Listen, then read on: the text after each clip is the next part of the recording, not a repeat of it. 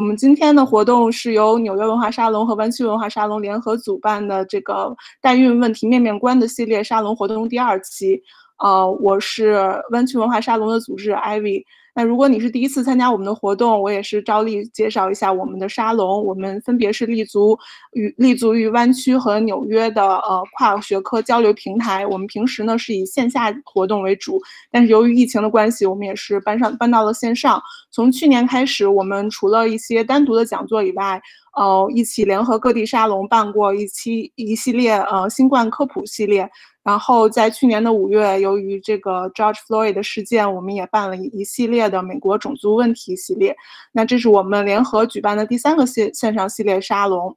我们之前的绝大部分活动，包括以前线下的活动，都可以在网站啊各大媒体平台观看、回看这个录像跟呃录音。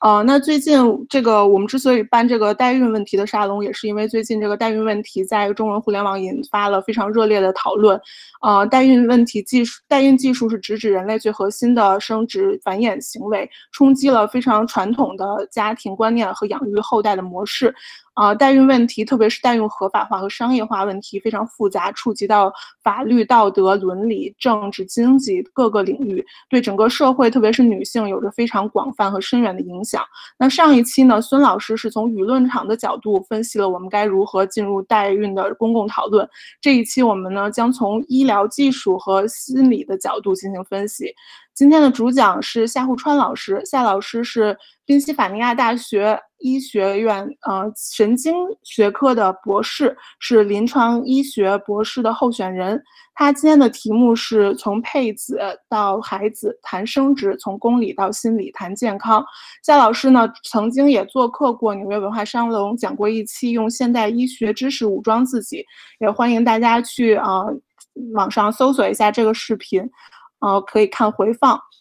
那在正式开始之前呢，呃，先提醒几点。首先是我们可以观众在 Slido 页面上提交问题，活动的代码是 XHC 啊，或者你可以看直播里面介绍的链接。呃，如果你没有自己没有问题，你也可以给其他的观众的问题投票，然后让他获得更高的排名，可以更先被回答到。然后另外一个呃一点是我们上次在。呃，上一次的活动之后，我们在 Clubhouse 开了一次后续的讨论活动，然后效果效果还是挺好，反响也比较热烈，所以我们这次打算继续在 Clubhouse 上开展后续讨论。呃，这个房间的这个链接还有呃二维码都放在这边了。然后呃，我们这次活动打算是主讲讲一个半小时左右，后面半个小时会是 Q&A，然后在。呃，美西晚七点，美东晚十点，国内上午十一点的时候，在 Clubhouse 进行这个后续讨论。然后夏老师也会在房间里回答一些相关的后续问题。呃，先对这个没有苹果设备或者没有邀请码或者被抢了的同学表示抱歉啊。啊，那我现在这个介绍就到此为止。呃，然后现在转交给夏老师。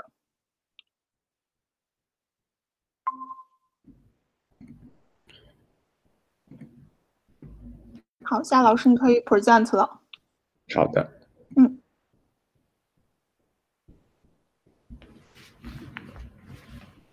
大家看得见我的屏幕吗？啊，没问题。嗯，好的，大家好，我的名字叫夏湖川啊啊，这个首先在啊美国的这个大年初二，中国的大年初三，给大家先拜年了啊，也像刚才主持人说的那样，在啊春节初期就来听啊。这些啊讲座的人真的是非常的迎合，所以啊，不过我首先我想说的是啊，虽然呃我并不是在啊这个妇产科或者是在代孕医学啊的专职的从业人员，但是我今天呢我也希就是呃特别希望能够以我在临床医学和神经科学方面的背景与大家一起来探讨关于代孕啊在啊生理技术和心理方面的一些问题。啊，那首先呢，我想啊。从这个圣经的借腹生子其中的一个小故事来引开我们今天的这个讲座啊。其实，在中国的这古代和这个西方古，这也也也呃，这也算是西方古代的圣经里面呢，其实这个所谓的代孕，传统代孕啊，其实也不是二零二一年一月从这个呃中国的某位明星那里才爆出来的一个啊，其实一个这个现实啊，当时在这个圣经故事里面呢，这个亚伯兰他的妻子不能够生育，那么他们就是呃啊，这个这个妻子呢就对他们的一个使女说啊，我和我的呃这个丈夫不能生育，那么请你和亚伯兰这个这个同房以后，然后能给我们来带来啊一个下一代。啊，那么呃，其实从这个两千多年的故事里面呢，我们就看到了，然后其中以后很多文艺复兴时期的一些很多的这个油画呢，都描绘了这些，也就是啊，就是呃，这个代孕关于代孕方面的一些这个情形。那么今天我们讲的代孕呢，并不是中国和圣经里面借腹生子这方面的代孕啊。不过我在呃今天的这个目的呢，希望在呃这个一个多小时之后呢，我们可以来呃更清醒的、更清晰的来理解这方面代孕的一些迷思。嗯，如果是现场的话，我还想跟这个观众互动一下，大家觉得这几个呃呃这个说法哪些是迷思啊？哪些是啊这完全正确的？那我们一个个来看一下，代孕母亲才是孩子真正的母亲。这是第一个句话啊，第二个，代孕是给不想自己生孩子的女人用的一种技术，啊，第三个，代孕母亲会想把自这些生下的孩子呢留下给自己，第四个，在美国代孕是合法的，然后再下面一句，代孕母亲和目标家庭生完孩子的时候就不再往来了。那么我们呃在接下去的这个一个一这个一个小时左右的讲座里面，大家把这几句话都想想看，你再想想看，你现在这现在目前在听之前对这些这些说法的一些理解，那么在讲完之后呢，啊，希望你有一个一个新的一个认识。那么想想看，我们屏幕右边的这幅图，嗯，有三位女性。啊，我也想想，呃，你们就是在脑海里面想想看，你觉得啊，这个是关于一个代孕影片里面的一个截图，你们可以猜一猜，每一个这个角这个主人公这里呢，他们本他们的这个角这个角色是什么？就比如说哪位是代孕母亲，哪一位是这个代孕出来生的孩子，哪些呃呃那个呃这个哪些呢是去啊想生孩子但生不出来的这个目标家庭的妈妈？那我给这个三秒钟，大家想一想啊，再猜一猜哪位是哪位？其实呢，是最左边的这个呢，这位是代孕母亲；右边这位呢，是啊啊，就是最呃这个最终目标家庭的妈妈。而中间的这位小朋友呢，其实啊是这位代孕母亲自己的孩子啊，而不是刚刚生出来的这个位孩子。那么下面我也还在一个大家猜啊，这个是这个美国的地图，这边我现在的这个地点呢，我自己是呃身身在这个呃东西呃这个东北部的费城，也是宾夕法尼亚大学的这个所在地。那这边我有一个红红的这个坐标，在爱德呃这个这这个这个爱啊这个爱德华州啊，大家能够猜出来这位这个城市到底是什么呢？其实这个城市啊非常非常小，如果你能猜出来，真的是要给你一个大的点赞。这个这个城市叫做 Boise 啊嗯。虽然这个城市很小呢，但是在最近，尤其是在二零一九年的时候呢，啊，呃，这个一下子上了热美国的热搜榜啊，所以这里呢，我我们请导播来播放一下关于啊为什么 Boise 能够一下子出名的呀一个小小的短片。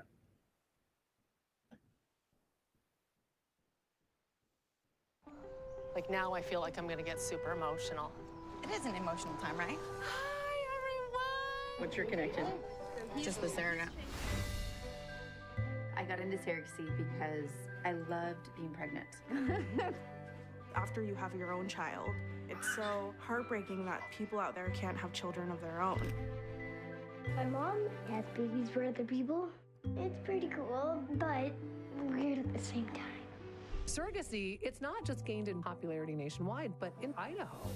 It's fun for some of us.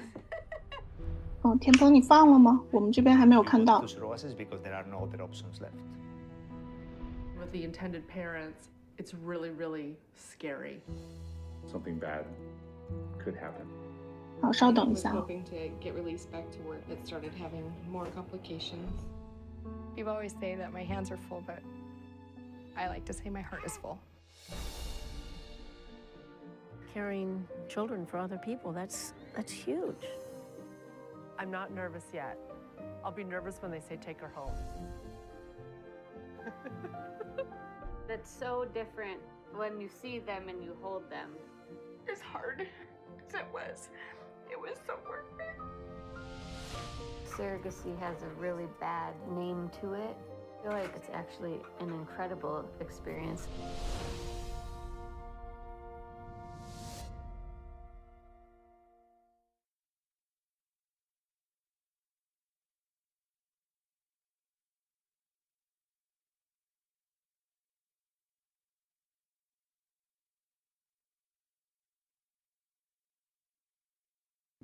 好的，我的我的这个回到我的屏幕了是吧？对对，好的。好的，希望大家可以从刚才那一分三十秒钟的时间，呃，能够感受到这个，呃，美国这公共广播公司，呃，Made in Boise 关于啊、呃，在这个小镇上面啊，呃，呃，这一个代孕呃产业的一个发展啊、的这这个小小的介绍。那么，呃，从我们这里就呃刚才那个呃影片里面，大家就可以看到，其实对这个在啊、这个商业代孕产业在美国也是年年呃这个频率也是年年的递增。那么这里有张图是呃讲到二零呃一直到啊两呃一九九九年到两千一三年的数据啊、那么。左边呢是所有这个代孕的这个呃这个绝对的量，大家可以看到，从一九九九年大约啊啊、这个大概呃七百个左右，增长到了三千五百个，在二零幺三年。那么七年七七七到八年之后的二零二一年，如果我们有数据的话，应该是可能是呃更高的一个啊、这个程度。那么右边这个呢，是在所有的这个体外受精的啊。这个所占的比例，大家也看到啊，也是随着所所有的这个辅助技术的增长，代孕在之中的比例呢，也在不断的增加。从啊一九九九年百分之一到二零幺三年翻了啊两倍还要多。那么其中呢，我们也是呃继续看下面一组这个数据啊，我们从一月郑爽的这个事件里面看，从国外来的这些呃到到美国来进行商业代孕的这个病患，到底啊、也是一个什么样的趋势呢？这里可以看到，除了二零零五年有一个小小的啊、缩减之外，这幅图所显示出来的是，在所有的美国的商业代孕里面，有多少百分之比是在啊、是非美国居民过来代孕的？大家也可以看到，到二零幺三年的时候，都占到了啊、五个里面就会有一个是非美国居民来美国代孕的一个一个趋势。那么今天我们到底想啊、到底要讲什么呢？啊、第一个是我我们想想来理理清楚是谁在为谁代孕，而为什么他们要来代啊？而到底如果要代的话，会怎么代？那其中呢，我讲到这个生命诞生的九九八十一难，一些辅助生殖技术一些普及，然后以及呢有有限的在首先时间里面呢，我们来理一理看一看在代呃在中美两地啊、代孕流临床的一个流程。那代然后后面一个部分呢，我想也是大家非常关心的部分，就是代在代孕里面啊，除了传统的爸爸妈妈和孩子之外呢，其中有很多不同的参与人，那么他们的这些生理和心理到底发生了怎么样的变化啊？我们啊都咱们这都要一起来探讨一下。那第一题第一呢，我想就是这个说的是呢啊。我们大家就可能觉得这个新生儿诞呃这个新生儿每年都有那么多在这个在这个在生啊，但是呢，确实这个过程是啊。这真的是九九八十一难，非常难的。虽然这个数量上面听上去很多，比如说去呃这个呃全世界大呃平均下来，过去几年每年有一百呃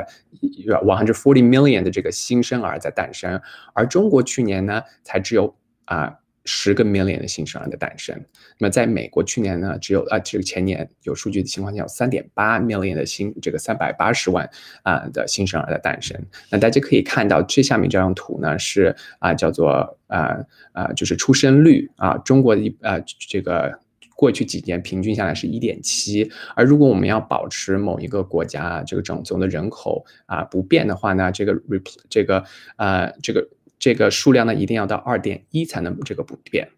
啊，所以说大家可以看到，其实很多这些发达国家啊，包括中国在内啊，我们都是低于这条线的。那那当然，除了啊这个医学和这个生理技术方面，当然可以有很多的因素来影响这个啊这个指标。不过今天我们呢就比较局限性的看一看，在这个生物学方面到底有哪些阻碍了啊这个数字的前进。我想呃说，大家可能很多在就是上过小学、初中啊，都呃了解到一些啊比较基本的这个生殖学，所以说我们来这个复习一下啊一零一。那么我们就知道这个从最最一开始啊，男性啊创这个创造精子，然后女性呢创造这个卵子，他们两个呢都叫做配子。那么这一个一定啊这这一步之后呢，他们两者结合啊，卵子受精变成啊。核子，那么核子呢？一乘呃一变二，二变四，四变八，然后慢慢呢就变成了啊妈妈肚中的胎儿。那么胎儿呢，经过嗯三十七到四十周的这个慢慢的发育，那我们就到了最后这个啊大结局，这个呃分娩的这个过程啊啊，那最后呢，我们就有这孩子出生的这个呃呃最终的这个生命的奇迹。虽然这看上去我们呃简简单单一张跑呃这个 PPT 上面就能够啊说完，而且整个过程呢其实也不是那么的长，对不对？嗯呃大概就是九十个月这个样子，包括前面这呃包括最前面配子制造这个时间，但是下面的数据大家可以看一下，就能够理解到为什么我说这个是真的是九九八十一难。那么从配子制造开始说起，那配子制造呢？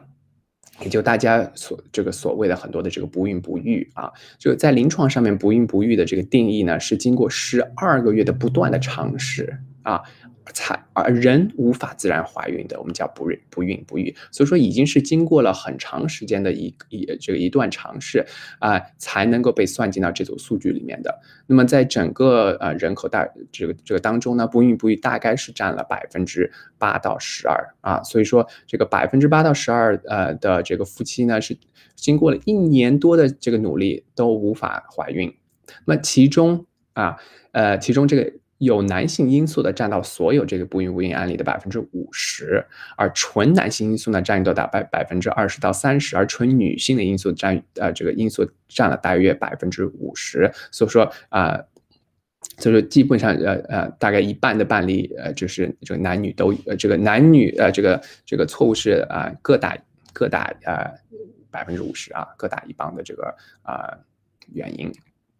那么在第一步做这个。在这一步啊通关了以后呢，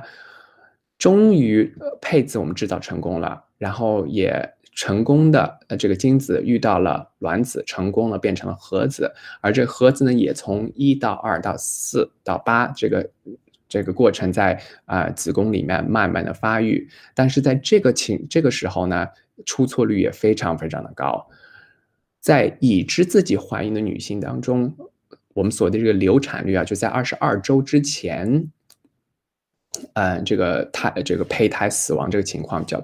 称为流产。那在已知怀孕的这个情况里，这个流产率就可以达到百分之十到二十。而我们知道，很多女性在尤其是在怀孕之初都不知道自己怀孕了，所以说其实真正的流产率很难够去。啊，搞清楚，因为啊，大很多部分人都不知道自己是怀孕的。那么，但经过一些这个推测呢，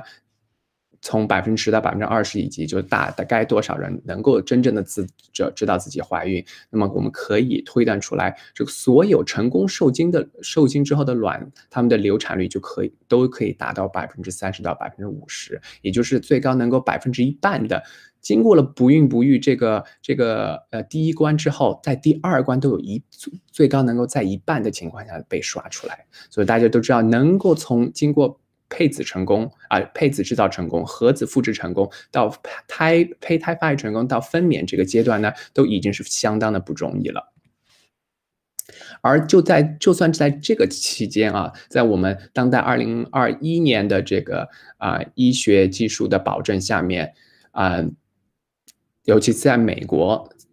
大家九九八十年真正最后要到灵山去见佛祖的时候呢，都能够全美有百分呃有有七百个怀孕的母亲会在分娩之前或者分娩之后死亡啊，这个死亡率大概达到了百分之零点零一。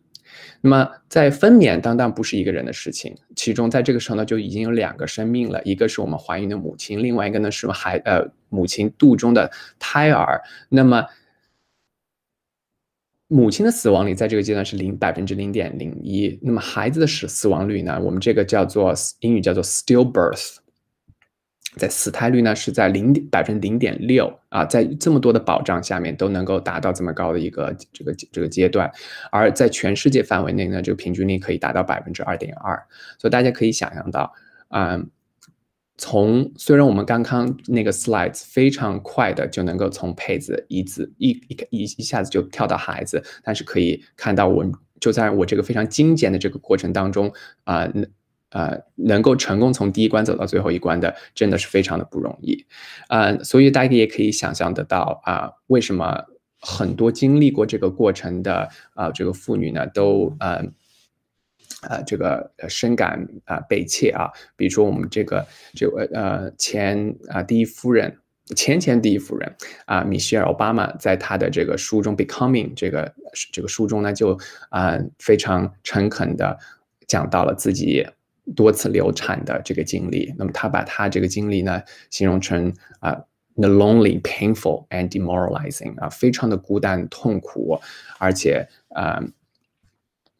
呃让他就是呃，就是几乎陷入了这个抑郁状态。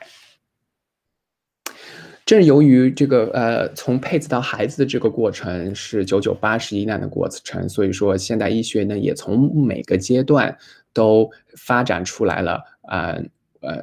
我们这个保驾护航的一些技术。那么我们虽然这个是这个过程是从配子到孩子啊，我们从最后一步开始讲起，这个辅助生殖学的一零一。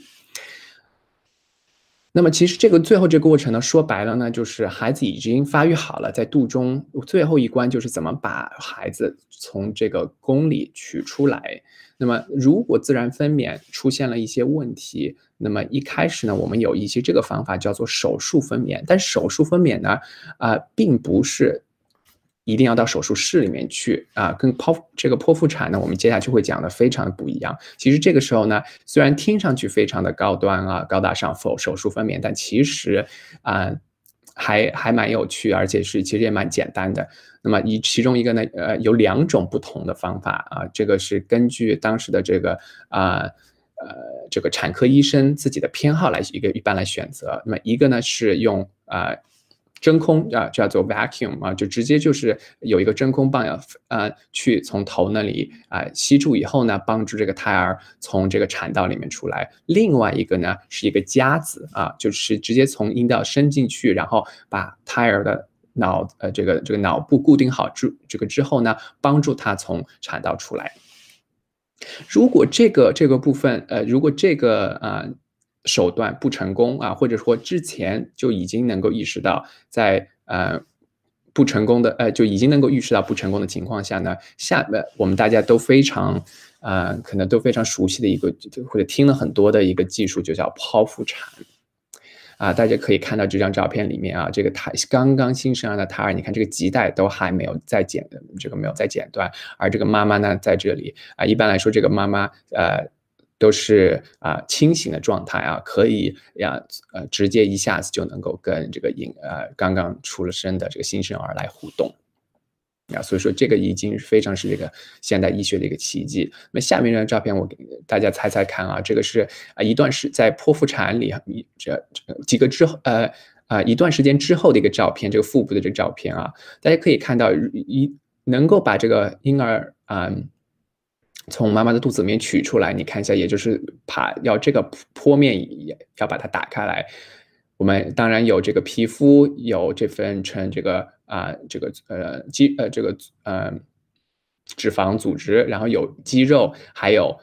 本身非常这个时候非常厚的呃子宫的这个组织都要打开来，都要切开来之后，那么我们才能够把婴儿取出来。这么大的一个创伤啊，非常非常大的一个创伤。这张照片是在这个母亲七周之后，拍的啊，大家可以看到这个愈合的相当之好。但其实呢，这个技术剖腹产并不是什么啊非常现代的一个技术啊。第一个剖腹产其实是公元前七百一十五年就已经产生了，而在我们这个中国的历史上面呢，比如说这位我我我这个查到啊，《实际》上面古时代纪廉，也就是之后楚国君主的一个祖先呢，还有他的一些兄弟姐妹啊，据说都是从当时啊的一个比较简易的剖腹产。啊，而产生的，而这个这剖腹产为什么在英语里面叫做 cesarean section 或叫凯撒大帝切割术呢？啊，也是因为当时这个啊，据说啊是凯撒大帝时候，嗯，当时他定的一个规定就是啊，就是如果有一个问题是保母亲还是要保孩子的时候呢，啊，他的命令是需要保孩子，那么这个时候就需要能需要把母亲的这个肚子切开来。啊，那么当时没有麻醉，没有各种啊现代医疗保障，那么大部分的最后的结果呢，是两个里面就只有孩子能够存活啊，所以说是一个比较血腥的一个呃，当时这个比较血腥的一个技术的。不过这个名称呢，我们就现在呃，就就算在最最专业的医学杂志里面，也是留下来这个这个称谓，叫做凯撒大帝切割术。那么我们把最后一段讲好，呃，这个讲完了，这个最后一关，我们换一个头来讲第一关，这个配子的制造啊。如果你你不能够啊制造配子，也就是你在那个百分之八到百分之十二的不孕不育，由于配子的原因啊，那么我们现代医学有什么可以帮助你的呢？那么其实很简单啊，除了能够就是到底就是除了嗯，在其实呃就是。如果你自己不能制造，那么最简单一个方式就是从其他人那里去拿，用他山之石可以攻玉啊。那么在一九五二年的时候呢，在美国第一个精子库就在啊美国中西部爱荷华州诞生了。大家想想看，为什么这么高端的技术不是在美国西海岸、东海岸的这些高级啊医学科学院里面制造出来，而反反而是在中西部的一个啊这个州爱荷华州出现了呢？给你三秒钟想一想啊，其实呢。第一个精子库在爱荷华这样州出生呢，是因为爱荷华州最呃盛产农业技术啊。那么当时有很多的牛啊、羊啊，也就是这个畜呃畜牧业，他们需非常需要呃能够呃生产呃大量的有一些呃就是在基因方面有一些优势的一些动物。那么所以说他们当时呢就已经呃把呃这个精子。冷冻技术做的已经非常啊先进了。那么从动物身上到人身上呢，只是一个啊这个技术的改良。所以说，第一个精子库其实是从啊这个农业医师那边啊最最最开始发现的啊，就最最开始发明的。那么大家呃可以呃可以就是想到精子，如果我们要取精子呢，非常非常的简单啊，你不需要一个 MD 啊，只需大家每个人就是用你的右手。或者是左手都能够取出来，那取这个卵子呢，那就相当的不一样了，呃，非常的非常复杂。我们今天呢也没有时间去细细细的讲，嗯，但是比如说这个示意图呢，就是。这个右边的这个是一个呃超声波的一个探头啊，那这个可以，然后从这里边是阴道里面伸进去啊，这个是我们的子宫，那么这边呢是我们的输卵管，而这个黄色橘黄色的这个呢就是我们的卵巢，那么通过这个 B 超呢能够显影啊，我们就可以看得清楚我们的卵巢到底在哪里。那么在卵巢在这个做这个技术之前呢，我们都需要啊给给这个患者注这个注射一些。啊，激素来，嗯，呃，来使得这些呃 follicle 啊，这些呃卵泡来发育，然后，然后呢，在这个显影的 B 超显影的呃指导下面，通过这一根针来个穿刺，然后才能把这个呃卵子给啊取出来。大家可以想到，这个取卵的这个技术，比起取精的这个技术，这个技术要。不光是要复杂，而且更加呃创伤对患这个这个这个快呃对患者创伤会更加大。那么我们讲了这个分娩到孩子这个过程的辅助技术，配子的这个辅助技术，接下来我们讲讲看，如果你能够成功自己制造配子，但是呃有无论呃出现是什么原因，这个卵子和配呃精子它就不能够。啊配对成功，不能够互相找到呃，然后变成核子，那么我们可以啊直接在室外啊就把它们把精子直接通一个非常细的针，直接注射到。这个卵子的呃细胞和呃细胞膜以内，那么在一九七八年的时候呢，第一个试管受精的婴儿呢，就是从这个技术来实现的。那大家呃，大家可能问左边的这个东西是什么呢？左边这个东西是一个真空管，就把一个卵子用真空固定到这上面，这样子呢，这个针才能够比较安全的插入到这里面去。那么现在我们把整个这一个过程呢分成四呃五步，我们都每一步都讲了我们在生殖学辅助生殖学是怎么帮助患者，如果有某每一个方面有困难，我们都可以克服。那么其实呢，我还漏了一个，那就是中间的这一步啊，胎胚胎的发育，也就是说我们。这个整个过程最开始，如果你有问题，我们可以帮你；最最后面你有问题，我们可以帮你。但是其实最终的这个，其实是在整个呃生育时间上面是最长的哈，呃九到十个月的这个期间，如果有问题了，我们怎么可以帮你呢？那么我们首先，呃。我们有讲到这个传统代孕的这个方式啊，那么这个方式呢，呃，呃，虽然在现在还是有的地方还是在用啊，但是今这不是我们今天讲的啊这个话题。我们今天讲的话题呢，就是这个现代的代孕啊，如果。前面这些问题我们都可以克服，后面这些问题都不能克服。但其实这个部分呢，还是非常困难的一个部分。我们都没有一个啊，就是完完美的这呃，就完整的现代医学能够完全克服这个问题。所以说，我们要请到另外一个人类来啊，做这个现代的解腹生子。但是呢，我们如果往前稍微往前看，我把它称之为后现代的代孕啊。我们这边呃给宾大医学院做一个广告。我们这我这里发的放的一个这个照片呢，是在一个体外子宫技术的一个啊呃实现化啊。当然这个是一个小绵羊啊，大家可以看小绵羊。那这个这呃大家可以看到啊，这个是在呃人其实。这个所谓这个人造子宫在情况下面呢正常的发育，而这里看到一个紫红色的一个管呢，其实就是这个人造的脐带。那当然这个技术呢，我呃这个在。这篇这个 Nature Communication 发表的时候呢，并不是用来代孕的，而是啊，我们知道有很多的胎儿呢都是早产啊。那么如果你现在如果早产到二十二周到二十四周之前呢，我们都可以把它认为是啊没法存活的啊。那么我们怎么去帮助这些早十个月、早十五个月就从妈妈肚子里面出来的这些这些婴儿呢？那么可能就会运用到之后这些人造子宫的这些技术。那么可以想想看，如果我们十五周早十五周出来。我们之后可以帮到你。那么早早三十五周可不可以出来？那么啊，所以说这个往前推了呢，这个时间点可以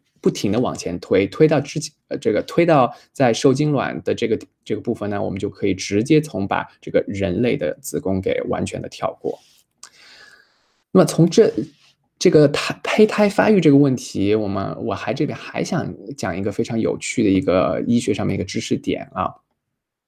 那就是。有一个比较罕见的疾病啊，叫做，叫做米勒管发育不全症 （Mullerian agenesis）。大家可以看到左边的这个呢是正常的子宫啊，我们这里有阴道、有子宫、有输卵管、有卵巢。那么由于在啊这个呃胚胎发育的时候，嗯，这些不停的配件啊，我们可以讲是从不同的这个呃胚胎的地方来发育出来的，所以说。有些女性在她们出生的时候呢，她们有卵巢，有阴道的外三分之一，但是阴道内呃不有阴道外的三分之二，但阴道内的三分之一和整个卵巢和输卵管呢都完全没有，他们就完这个红色地方就完全没有，也就是说他们自己能够正常的排卵，但是啊而且可以正常的啊。有性行为，但是呢，完全，呃，但是呢，没有月经啊，也没有啊生育孩子的功能，因为他们没有这个子宫。那这种病啊，如果你想去这个之后，呃，今年初三、初二听了这个讲座，明天给大家啊显摆一下，那可以告诉他们，你有听说过这个叫做 MRKH syndrome 啊，迈尔罗基斯坦斯基卡斯特豪泽综合症。那么也是在去年这个时候呢，以宾大医学院为这这一位啊、女性啊、她出有 MRKH syndrome 啊、为她进行了子宫移植，也就是从把另外一个女性在这个时候说这是一个刚刚器官捐献啊、不幸死去的一个这个病人啊，她这另外一一一位女性的啊、子宫放啊、转成功的移植到。呃，她的身上，并且啊、不光光是啊、在这个移植方面没有问题，而且能够成功的让子宫完成了啊、它所有的这个功能，包括生育孩子的这个功能啊。如果我们把代孕简单的说成是让从另外一个人的子宫上面去生孩子的话，那么这个 uterus transplant 是不是也算一种代孕呢？所以说，呃，在我们接下去讲之前呢，我想谈一下，呃，我呃对，嗯、为什么大家对这些辅助生育、呃辅助生殖呃技术方面有这么不同的呃这个态度和意见的一个假设啊？我们如果把这个五块呢分成，其实更精简一下，分成三个部分。从配子到核子的这个器官呢，我们把它称称作基因家庭啊。然后呢，从胚胎发育到分娩这个这个这个部分，我们把它叫做妊娠家庭。然后最后呢，养最后拿到这个孩子，然后进行养育这个孩子，那我们把它叫养育家庭。那么其实，在自然生殖，无论是在自然生殖辅助分娩啊，或者啊，就比如说剖腹产啊啊和手术分娩啊，或者是在试管婴儿这方面呢。基因生基因家庭、妊娠家庭和养育家庭呢，其实都是三位一体，都是相同的啊。呃，我们在比如说在自然生殖的时候，我们根本就没有去想到这三个角色可以由不同的人去担当啊，这就是我们理所当然的啊。你的你的血脉和谁谁谁谁去嗯，你的血脉是谁，谁去怀的和谁去养，这三个都是理所当然的是同一个家庭。而后来呢？一些啊生殖技术把这些等式给打破了那，比如说这个配子捐赠，无论是捐精还是捐卵，那么基因家庭和妊娠家庭呢，其实是不同啊不同家庭，但是最后呢是是谁去怀的呢？还是最后还是谁去养的？虽然之前的这个配子和呃这个精子和卵子是来自其他人的，而传统代孕就是我们刚才圣经和中国古代的借腹生子呢，那么。谁这血脉和谁去怀的是一样的，但是谁去怀的和谁去养的这个等式就不一样了。所以说，其实在这个这两个情势下呢，我们都有一些啊、这个伦理啊、方面的一些呃呃呃自然反射的一些可能困惑。那么就更不要说我们今天要讲的现代代孕，把这三个等式完全都打破了。血脉是谁的？嗯，谁去怀的，谁去养的，这三个等式完全啊、都不互相啊、这个相等。但是呢，在非常重要的一点呢是，最后这个基因和养育的这家庭反而是相等的啊。所以说我的这个假设呢，就是可能是在不同的这些等号被打碎之后，大家对这些技术所产生的一些疑惑啊呃和反对。所以说，我觉得非常有必要。啊、呃，把今天我们讲的这个所谓的代孕，能够非常呃精确的定义一下啊。我们在在我们继续讲之前，啊、英语里面叫叫做 full surrogacy 啊，我把它翻译成现代代孕术，但是这个并不是一个呃这个科呃学术上面一个翻译，我没有找到非常呃呃严谨的一个翻译。那我们今天讲的到底是什么呢？那就是养育家庭啊，呃，英语叫做 intended parents，养育家庭通过试管受精得到胚胎，然后妊娠啊、妊娠人啊 gestational carrier 和孩子没有基因关系啊，最后这一部分呢是非常非常重要的啊，那是呃为什么呢？因为所谓的 full surrogacy，那么另外一个呢就叫做 partial surrogacy 啊，就是可能呃。一半的这个 surrogate 那是什么意思呢？就是有的时候这个妊娠人 gestational carrier 同样也是捐卵的人。那么我们在现代今天的现代代孕的呃讨论里面呢，我们是不讨论那个的，因为呃在现代也这医学代孕方面，呃妊娠人就一定是和这个捐卵人是两个不同的人啊，所以说呃就可以避免很多。这个伦理和法律上面的一些问题，所以说我我们先把这个呃这个认一一定要认知的这个深刻啊，嗯。在英文的这个文献里面，gestational carrier 啊非常常用的啊，在这个中文里面呢，呃，很多地方把它翻译成妊娠载体啊。我个人认为妊娠载体听上去实在是太生硬了，所以说我们今天这个讲座里面就把它啊，嗯，把它翻译成这个妊娠人啊。呃，你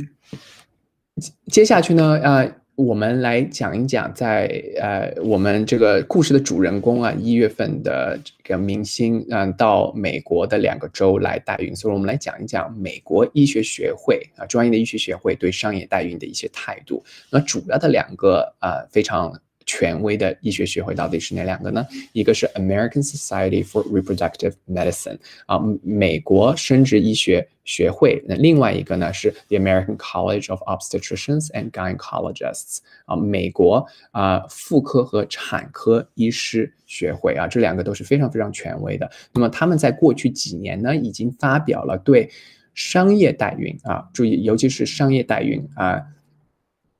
发表一些比较权威的意见。啊，他们他们的最的主旨是在合适的伦理、法治、医学和心理的保障下，商业代孕啊可以安全有意义的进行。那么我们接下去的几分钟呢，我们就来讲讲看面所谓的是在什么叫做啊呃，我们今后的这几个讲讲座，我们会有这个一系列讲的会讲到伦理和法治方面，所以今天呢，我们就在。生理医学和心理这个啊所谓的保障下面，我们来探讨一下他们在讲安全性是在讲什么。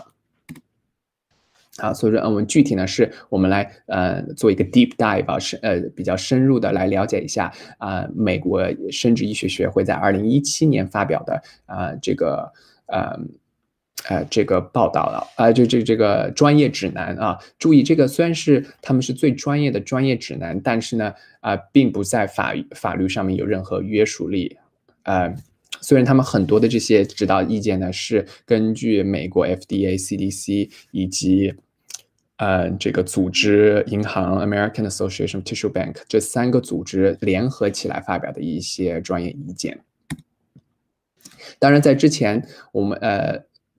就我们我觉得有必要来展示一下啊，到底商业代孕在美国合法性就哪些可以去，就医生可以在这些地方啊干这个事情。呃，我当时查的时候也对我来说也蛮啊，怎么讲，非常的惊讶的。两个州是无论什么情况下都不行啊，所谓的一切反对一切形式的代孕。那两个州是什么呢？有纽约州和密西根州啊，其他地方呢有不同程度的接受度，但是这两个呢，啊是呃。红色飘飘的，在讲到我们如何啊安全的去做任何医学技术和呃之前呢，最重要的一个问题就是，那么谁适合去做这个医学技术？所以说我们在专业方面叫做医学的指针啊，叫做 medical indication，呃，那么首先呢，第一大类是如果你有严重的子宫缺陷啊，比如说有。子宫肌瘤，英语叫做 fibroid。大家想想看啊，这个是啊子宫的一个卡通。那么有无论是在子宫内部有不同地方的这些小大小的肌瘤，或者是在卵巢啊这个这个附近有大小的肌瘤，那么这些都可都会影响到啊胚胎的移植和胚胎本身的发育啊。你想想看，basically 就是跟这个。里面胚胎要去挤位子啊，这个房间只容得下啊这个孩子。如果你啊不可以有室友啊，那如在这些呃另外一一个大类的子宫缺陷呢，就是我们刚刚刚讲到这个 Mullerian 啊，叫做泌尿呃泌泌尿管呃泌尿管的刚才讲的一个非常大的一个呃不正常的情况呢，就是完全消失。那么在完全正常和完全消失之前呢，有很多不同。呃，程度的问题。那比如说，我们这张图就呃给你非常仔细的展示了这个各种不同的情况可能是什么。那么最左上角呢，这个是啊正常的子宫。那右边这个大家看看啊，左正常子宫呢有两个角，两个角啊，中有两个角。那么其有些子宫呢生下来只有一个角，或者这两个角是分开来的，或者是这两个角中间啊，这两个房间有一个啊，那堵墙太厚了啊，或者是呢这个墙的壁太厚了。所以说各种情况下面都可能存在跟孕妊娠不匹配的子宫缺陷。那么如果你有一个正常的无缺陷的子宫，是不是就可以正常的生育了呢？这个答案也是不一定啊。如果你有很严重的母亲母亲的这个疾病啊，比如说嗯高血压、高血糖，这些都是可能影响到安全生育的一些母亲疾病。当然，这个呢也算是我们叫做相对的啊问题。那么如有没有母亲如有待遇，就是呃呃预期望想怀孕那个母亲有没有一个疾病是绝对不可以怀孕的呢？那就有啊，叫做 pulmonary hypertension，就是在肺部的这个高血压是呃呃，这个由由于这个如果怀孕和生产死亡率实在是太高了啊，所所以说啊，如果有 pulmonary hypertension 的母亲呢，是需要非常小心的避孕的。那么当然还有就是高龄母亲啊呃，就是在呃，我我们把它定义为四十五岁以上的母亲啊，在呃。生育方面就会有极大的这个困难。那么最后呢，就是单身或者这个同性恋的呃家庭里面，在这方面啊也是啊，当然也是不可能去生育的。所以说，在现代代孕的医学指针呢，专业的意见是有这四这四个的大部分。那咱们来归类一下啊。如果我们把子宫缺陷和母亲疾病，我们把叫做怀不上啊，叫 fail to carry。而高龄母亲呢，单身或者同性恋家庭呢，我们叫做不能怀，can't carry 啊。那么有没有第三个啊，叫做 won't carry，不想怀啊？其实呢，在呃最这个呃呃美国产妇妇科产产科医呃医师会的专业意见呢是，代孕应该限制在啊生物学上不可能或者医学上禁忌。怀孕的目标家庭，也就是他们只推荐，也只推荐怀不上或者不能怀这两个 category 啊，才能够呃进行呃才能符合医学指针的现代代孕。不想怀是不在医学指针上面的一个啊，所以说呃。我们一月份讲的这个啊，在上热搜的这个主人公，其实，在医学上面就不符合这个指针的标准啊啊！当然，我在这个所谓世外人，我也不知道这个主人公他是不是有怀不上或者不能怀，就是他们也有可能啊怀不上或者不能怀的情况。但是如果就是根据他们的年龄啊这方面，或者还有这个啊呃这个几率上面来看呢，可能在怀不上和不能怀的这方非常的低啊。大部分的情呃这个可能性是这位主人公不想怀，而不想怀呢，并不在啊医学指针的范围里面。那么接下去我们就来呃比较呃来大家家看一看，嗯，这个这个医疗流程啊，就如果你通过呃你是。不怀不上或者不能怀，那么在目如果然后你是目标家庭呢？我们先把目标家庭看，然后我们接下来我们再回来看一下妊娠人的这个流程啊。那么首先呢，也我们看一下生理和医学，我们分开来讲。那么首先看一下生理方面，呃，首先在基因医学测试方面呢，呃，会进行一个全面的医学评估以及相关的基因测试，而而美国嗯。这个生殖医疗、生殖医疗医学会呢建议，在这个时候，妊娠人也对任何基因测试出来的缺陷呢知情。为什么呢？因为一旦有一些基因测试上面的一些结果呢，是会导致受精卵本身啊的这个啊成功率的。那么，作为妊娠人来接受这个受受精卵的移植呢，啊，他们。这个医学呃，这个生殖医学会也也认为他们有权就有权知道这个受精卵本身的所谓这个质量到底是多少。然后大家知道，其实这个受精卵本身呢，也就是我们这个呃体液的一个部分。那么任何体液都可都可能沾染到啊，就是说携带啊这个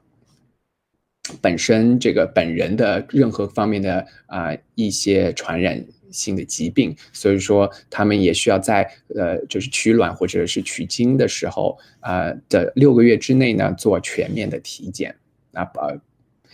那哪些问题会呃在基因和医学方面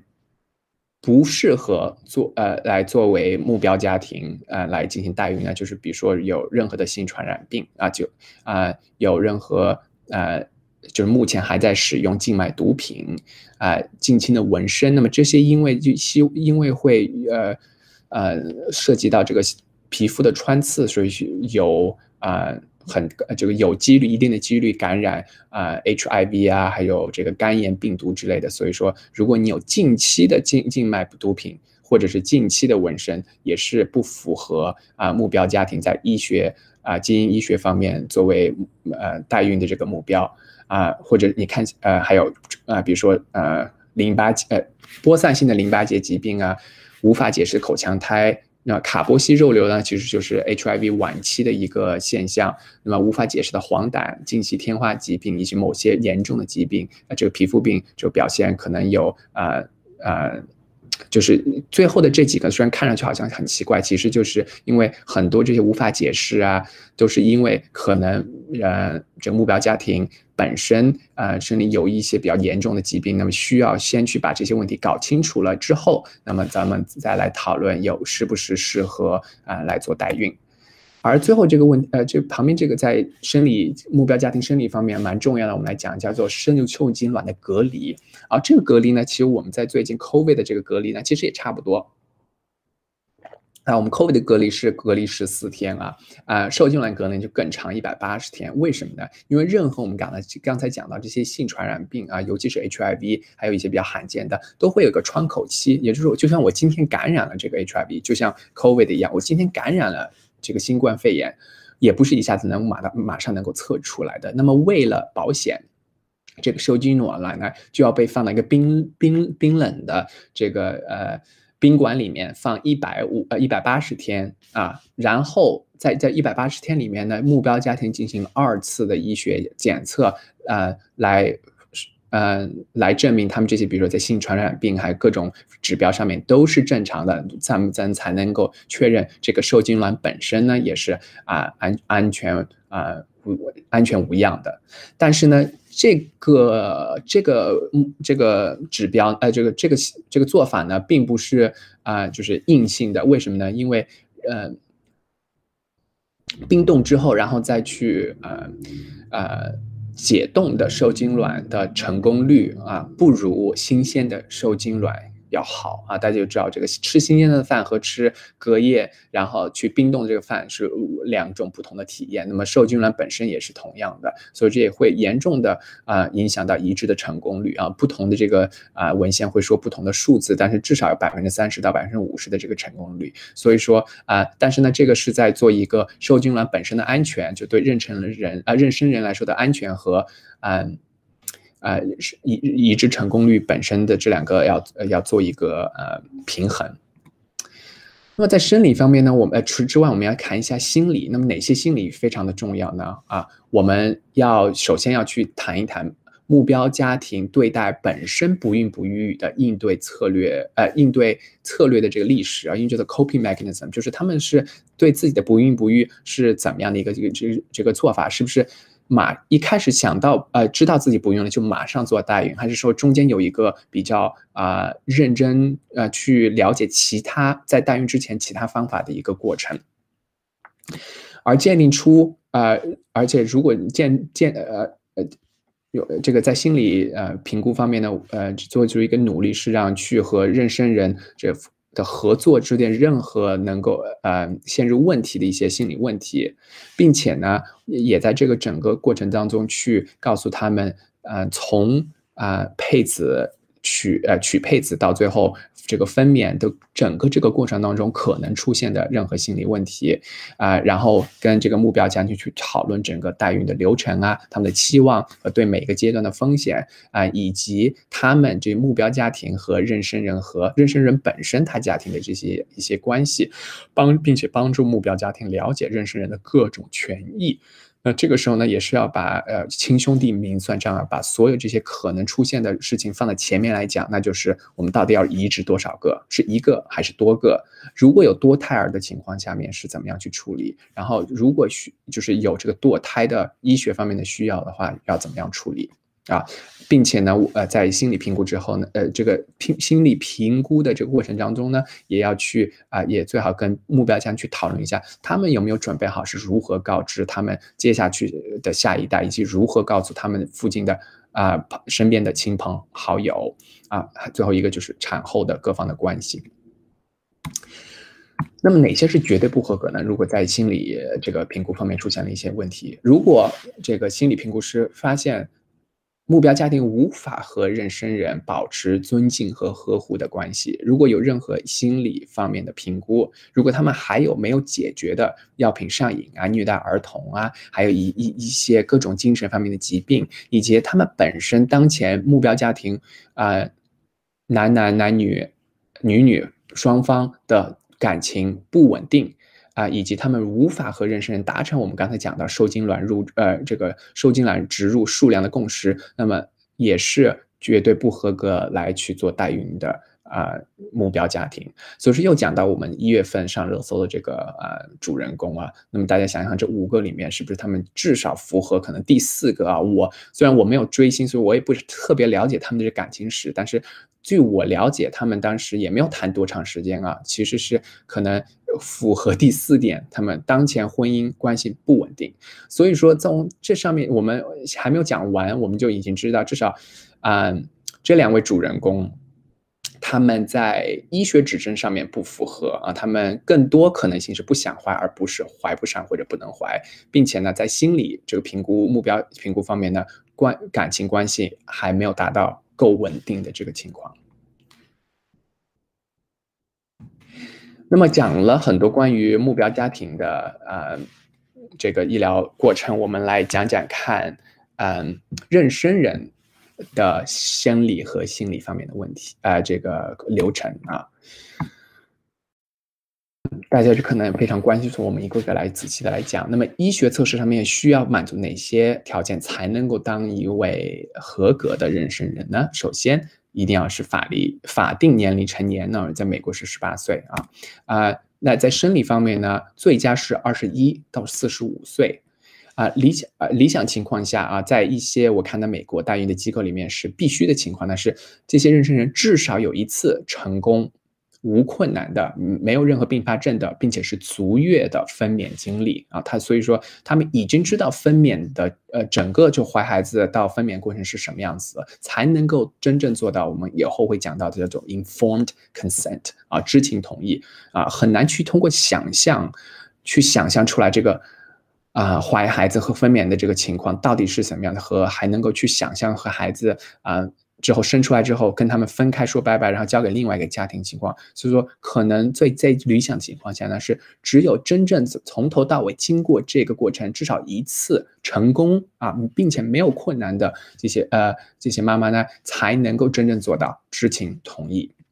并且呢，他们本身一共没有超过这五次分娩啊，或者呢，如果是剖腹产的话呢，这个数字会降到最多不能超过三次。啊，当然，他们也要经过我们刚才跟目标家庭相同的全面体检，包括要，在性性病方面呢，呃，呃，这个妊娠人本身，当然还有妊娠人本身的伴侣，他们也要进行全面的体检啊，因为其其中如果有性病的话，那么另外一个可能也会有性病。那也哪些是医学上面不合格呢？那这些方面倒是跟目标家庭非常的相近啊，而他们也呢在呃在这个医学评估上面也需要去告知他们在一百八十天受精卵隔离的这个问题啊啊再说一次，这个并不是硬性的问题，但是需要去和妊娠人和这个目标家庭达成一个共识，到底是我们去呃一定是。百分之百保证安全，那就是百分之八十天，或者是我们要去呃 maximize 这个最大化呃移植的成功率，那么就要需要用到新鲜的受精卵。所以说这个之间的 trade off，我们呃这两个参与人之间要去达成一种共识。那么除了生理方面，心理方面妊娠人的情况是什么样子呢？那么当然要告诉妊娠人以及他的伴侣啊，代孕潜在的各种心理风险，并且呢要跟他们详细的。讨论整个医疗过程啊，包括所谓的日程需要是什么意思呢？就是很多这些代呃妊娠妊娠人本身有自己的这个 day job，有有自己工作，那么呃，但是在认识认呃从在做代孕的这情况呢，需要去医院很多很多次啊，从配子到最后生产。所以说，如果他们的日程需要，嗯，和他们本身的工作是呃呃不搭的，那么也也不能够进行作为一个合格的妊娠人啊，嗯，然后呢，呃，讨论呃也需要跟他们讨论，就是在整个。呃，妊娠人在受精卵进入到妊娠人身体的那一刹那，和到孩子分娩呃这个分娩的那一刹那，中间的所有的医学医疗上面的一些决定的最终决定权都是在妊娠人的身上啊，这个是他们唯一能够做出决定的这个 medical decision 的，就是妊娠人本身。所以说，在这心理评估上面，我们也要呃确定妊娠人自己呃懂得自己这方面的一些权益。啊，然后也会去跟他评估和这个讨论如何管理和目标家庭的关系啊，包括过去、现在和未来的这些关系。然后有妊妊这个妊娠期间本身就有很多，就是包括自然生殖，妊娠期间有很多各种的心理波动。那么会教他们如何啊比较有效的去应对，以及他们呃对代孕对本人自己的婚姻啊、感情啊和家庭的各种影响，以及他们对自己啊。本身平常工作的这个影响，以及他们啊隐呃自己的隐私权，以及其实目标家庭在整个过程呢，也是需要去获取一些信息权的。在美国有非常在这在这方面非常一个严厉的一个呃保障的一个法律，叫做 HIPAA 啊。所以说每一个啊自己的呃医学信息呢，都需要自己去呃呃呃，就是自己同意才能够跟非。本人去了解，包括包括这个家人啊，那你更不要说是目标家庭了。所以说，在这个多项参与人的这个情况下面呢，他们这个呃妊娠人的隐私权和目标家庭的获悉信息的权利就需要有一个平衡。妊娠人的心理评估啊非常多，所以说啊，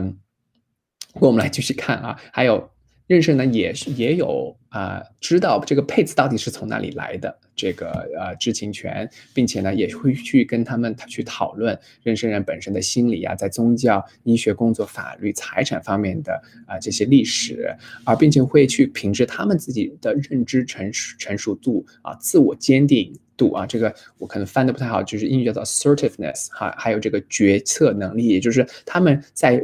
这个重要情况是不是能够。非常成熟的、有认知的，并且坚定的去做一些决定，而不要被目标家庭或者任何其他人，包括金钱去左右。啊，而且需要评估这个非常很重要，就是目前主要这个生活压力来源到底是哪里，而这些生生活压力来源是不在未来两年当中会产生比较大的变化，而他们妊娠人的本身自己的社交圈和如果有了问题，这个 support system 这个支持源到底是从哪里来的？而妊娠人这个点非常重要，妊娠人自己来做帮别人代孕的，这是他的动机到底是什么？他自己对养育孩子在之后日后有什么哪些计划？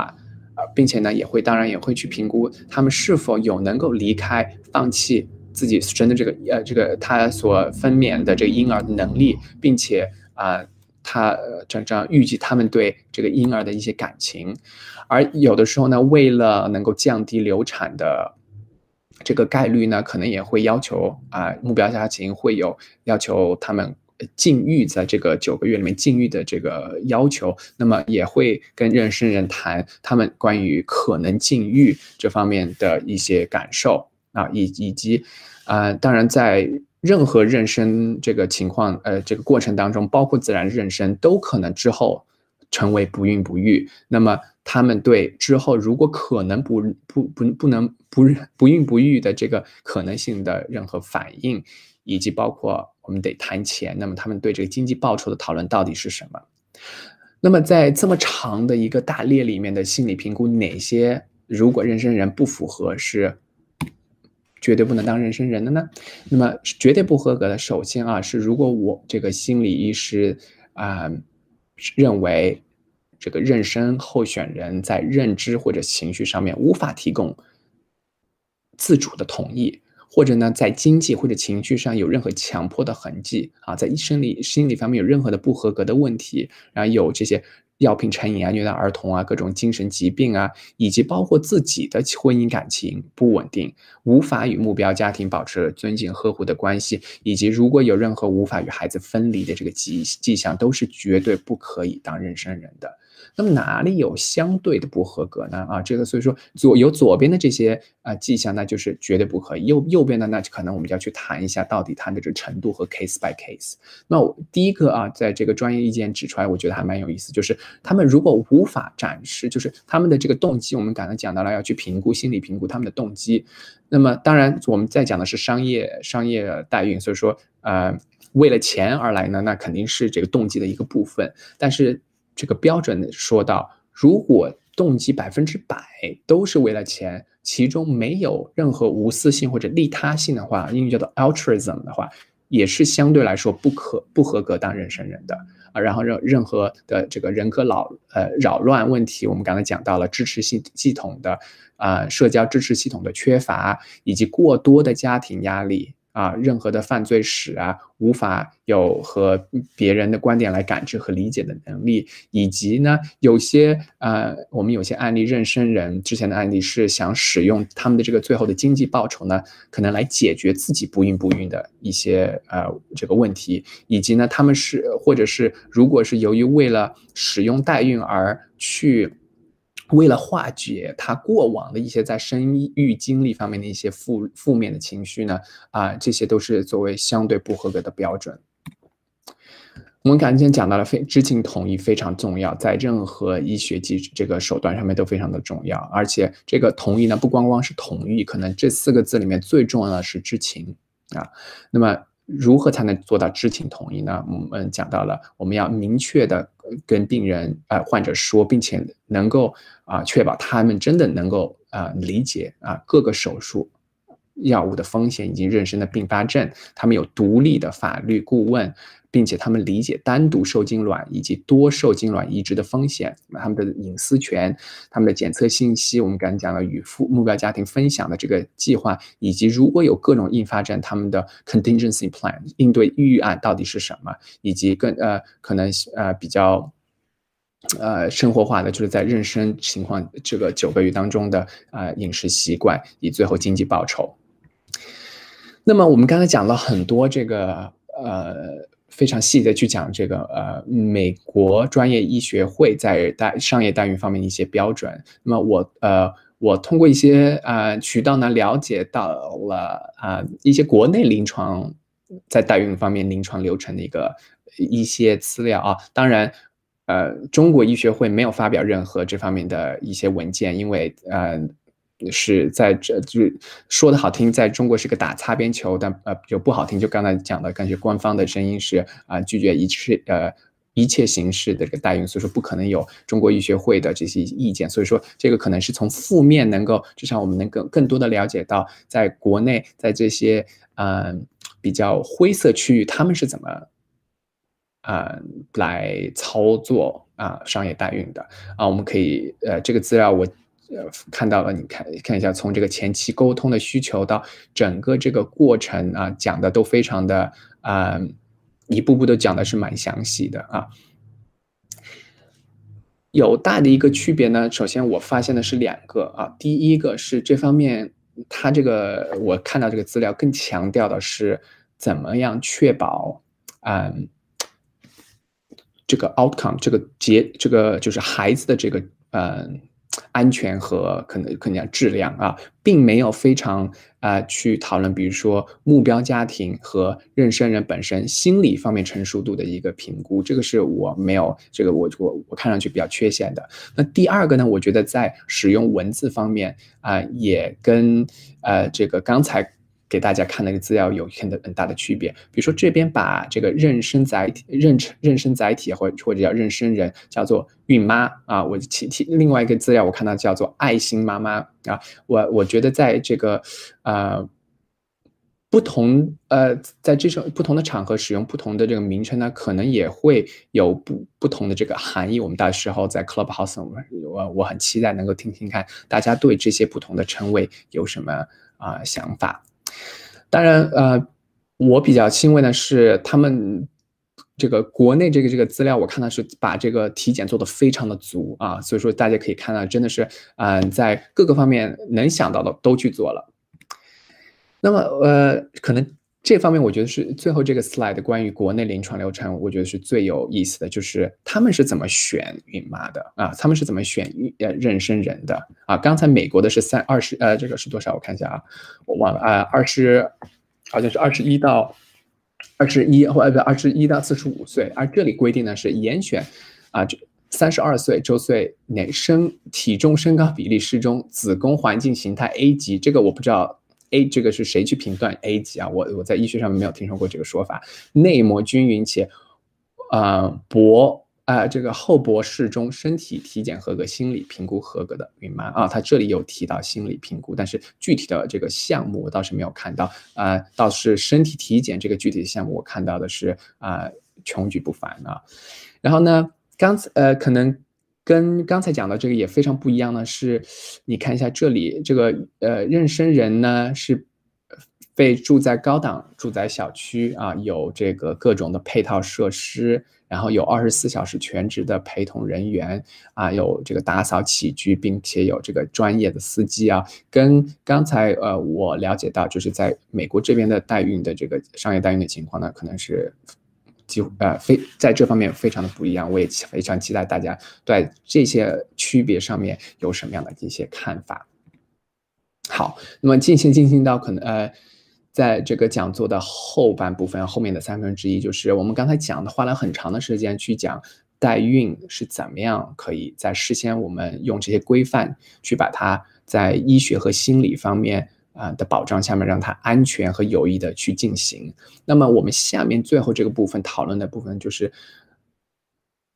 那么他们到底有没有安全？到底是不是最后有意义的进行了啊？我们刚刚可能 intention 这个意这个初衷是好的，那么最后的结局结呃这个结果到底是什么呢？那么就像我们以这个患者为中心啊，那么我们这里患的讨论，那么这里的患者呢至少有三个，包括目标家庭、妊娠人以及孩子。我们先看来看一下这个妊娠人啊。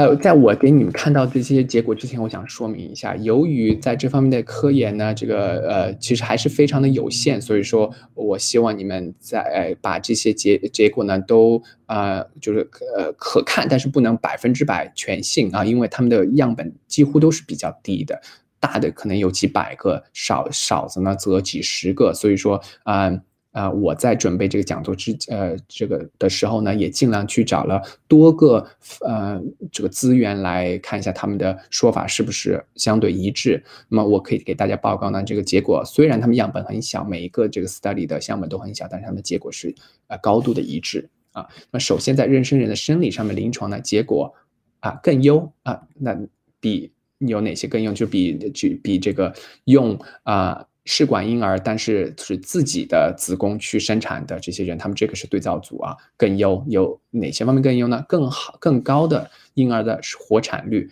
啊，也但是早产率也多也更高，多产呢呃多胎的情况呢也更高，呃而有也有更低的流产率啊。那这个问这个为什么是这样呢？其实也很好解释，因为刚才讲到了妊娠人他们的这个，呃大部分是比较。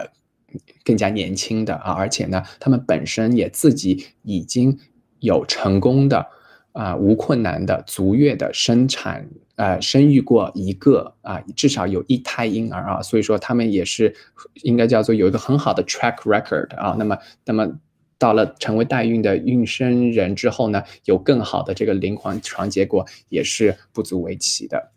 但是很重要的是，如果他有一个 study 啊看了，如果没有根据刚才我们刚才给大家讲到的这个指南来操作的时候呢，就会导致更多的并发症，比如说更多的剖腹产、更多的早产啊。虽呃虽然呢，在其实产科并发症方面并且并没有区别啊，这个可以就是提到了为什么啊严格按照刚才说的那个指南来来那个呃这个保障下面来做呢，才能够做到商业代孕的安全性。那在心理上面呢，这些大部分的 study 都发现啊、这临床结果呃没有区别。那么他们看了哪些方面的心理问题呢？比如说，大部分的妊娠人呢与目标家庭的交往啊，在转移婴儿这方面呢，或者呢跟妊娠人自己周围人的舆论方面呢没有任何负面的经历啊，而而对那些小部分有负面经历的妊娠人，他们这些负面影响呢，都随着时间推移很快的消失了。有些 study 呢也蛮有趣的，他们去看了妊娠人啊，这个妊娠人本身已有的这些孩子啊啊，他们对自己的妈妈去做代孕人有没有呃负面的影响啊？他们的报告呢是没有负面的影响，尤其啊就是在孩子呃在适应这个环境下面没有障碍，没有完全的区别，就是 adjustment 啊，没有任何在 adjustment 方面没有任何的区别，而这个这个作为妊娠人母亲，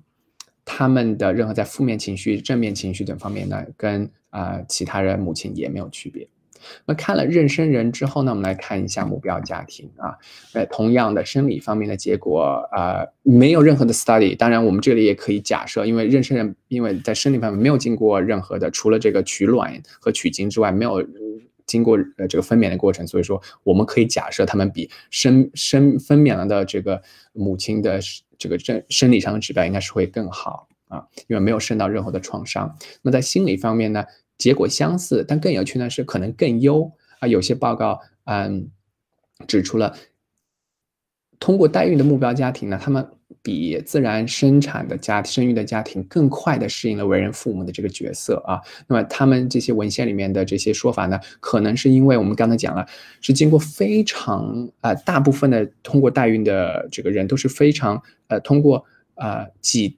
几次不孕不育的经过各种的流产啊呃，那么通过积攒了很多的钱以及过刚才刚才我们讲到呃。呃，这个非常严格的筛选的这过程呢，才能够真正的进入商业规范商业代孕在呃的这一个阶段。所以说，能够进行到那一步的人，可能已经是打死了心要做为人父母这个角色啊。而他们的对照组自然生育的这个，嗯呃，这个父母呢，其中呃就是没有经过刚才的九九八，现在可能呃心理方面反而没有呃做到啊。就要当爹妈的这个心态。接下去看了目标家庭和妊娠人在生理心理方面，我们来看一下孩子的问题。我们这里讲的孩子呢，是就是通过代孕出来的这个孩子啊，在生理方面临床结果啊没有区别。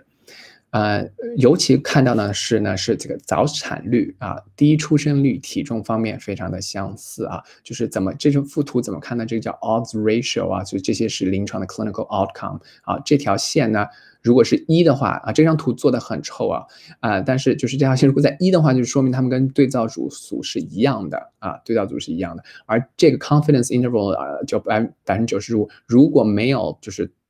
到零或者二的话呢，就说明是。啊，在统计学上面不显著的啊，所以说这比如说看看一下这些指标，那么只有最后两个才是显著的。那么这两个是什么显著呢？那就是其实，在代孕出生的孩子比非代孕出生的孩子更加体重更重啊。那么我们呃通常的说法呢，是在当然是越重也不是越重越好了，但是就是啊重的新生儿总归比这个低。低体重的新生儿要更加的健康，更少的并发症。但是很重要的一点呢是，如果没有按照我们刚才讲的这个安排、这个规范来讲啊，这个没有按照哪多多少没有按照这个规范呢？每六个代孕的孩子有代孕的这个情况里面有百六六个里面有一个没有完全按照这个规范来做，就会导致更多的早产，而且更多的新生儿的并发症。而在心理上的临床结果呢，这些嗯。Study 发现没有区别啊，他们看了包括社会情感、认知发育上面没有区别，并且很重要的是呢，他们对自己啊，就这个孩子对自己是作为代孕出生的这个身份啊，大多大多数是表明是表示非常正面，或者呢是 don't care，OK，indifferent，中性的这个态度，并且呢有一些 Study 还进一步的去看他们这些孩子跟妊娠人之间，也就是呃。呃，对，跟妊娠人之间的这个这个态度啊，他们大多呢表示对代孕母亲有好感啊，并且呢部分与这个妊娠的这个人还继续保持了关系啊，这个非常有意思。所以说，请导播我们来看一下，呃，放一下这个影片。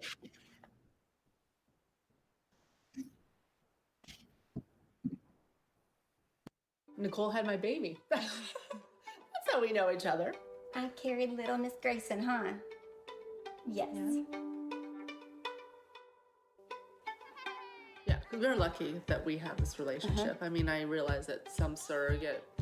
intended parents don't have that, but we were just, we're just super lucky. Yeah. I mean, we're like family now. Yeah. Like, we go on vacations, and the kids are like, oh, when Yeah. are we gonna go see him? Yeah. But you didn't just gain, like, me as a, like, No. friend, fam. Like, you gain, like, A whole all of us, like a whole Yeah. family. Addie, uh, my daughter, is in love with Grayson. We FaceTime so that they can see each other. Yeah. And then Grayson gets shy and we laugh. I'm like Aunt Nicole, like I'm Aunt Kiki. It just, I don't know. It kind of goes without saying. Like there isn't Yeah. really like a, s- oh, that you know what I mean? Like it just goes without saying. Like we're just that close and that's just how it is. I have a storybook that's actually about surrogacy that we read to Grayson. It's called the surrogacy story, but it uses the koala bear and it just talks about like being in this pouch of this koala bear because this mommy's pouch didn't work. And she knows like, oh, this is like Grayson, and Grayson was in the pouch. And then at the end of the storybook, there's a spot to put your picture and whatnot. And once Grayson's a little bit older, we'll definitely fill out the book for her, but she gets it. Children absolutely understand surrogacy better than adults do because children understand just simplicity. You just say, this person couldn't carry, and so I'm gonna have a baby for them and then give it back to them, and that's it. And they accept it and they're okay with that, and that's it. I'm like, you know, it's kind of like baking a cake. I said I had all the ingredients, but my oven broke, so we had to borrow the neighbor's oven. They're like, oh, okay, cool. So you baked a cake with someone else's house. Pretty much, that's it. Kids don't overcomplicate it. Yeah, I think we're lucky that we are living in a day now that families are created like it's not just a mommy and a daddy. Sometimes there's two daddies, sometimes there's two mommies. And it's not unusual for kids to learn that now, which I think is a great thing. I'm lucky that we've gone through a whole journey together. Now she'll be in it forever.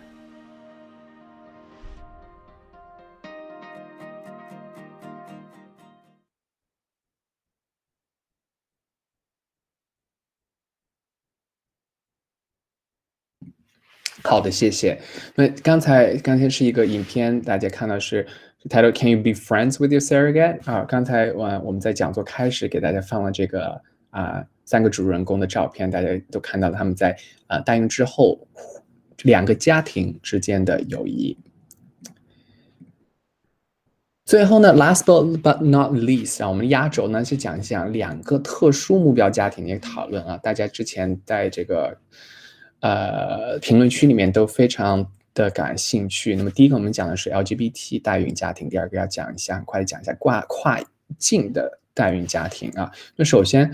呃，LGBT 跨呃这个代孕家目标家庭呢，呃，可以看到右边这张图啊，只有到了二零零八年，所以我想这个柱状图应该是更加的，今年已经是过了十二年头了，应该是更加的高。你看一下，呃，是逐年也是逐年的在增长。那么在美国呢，经过这个呃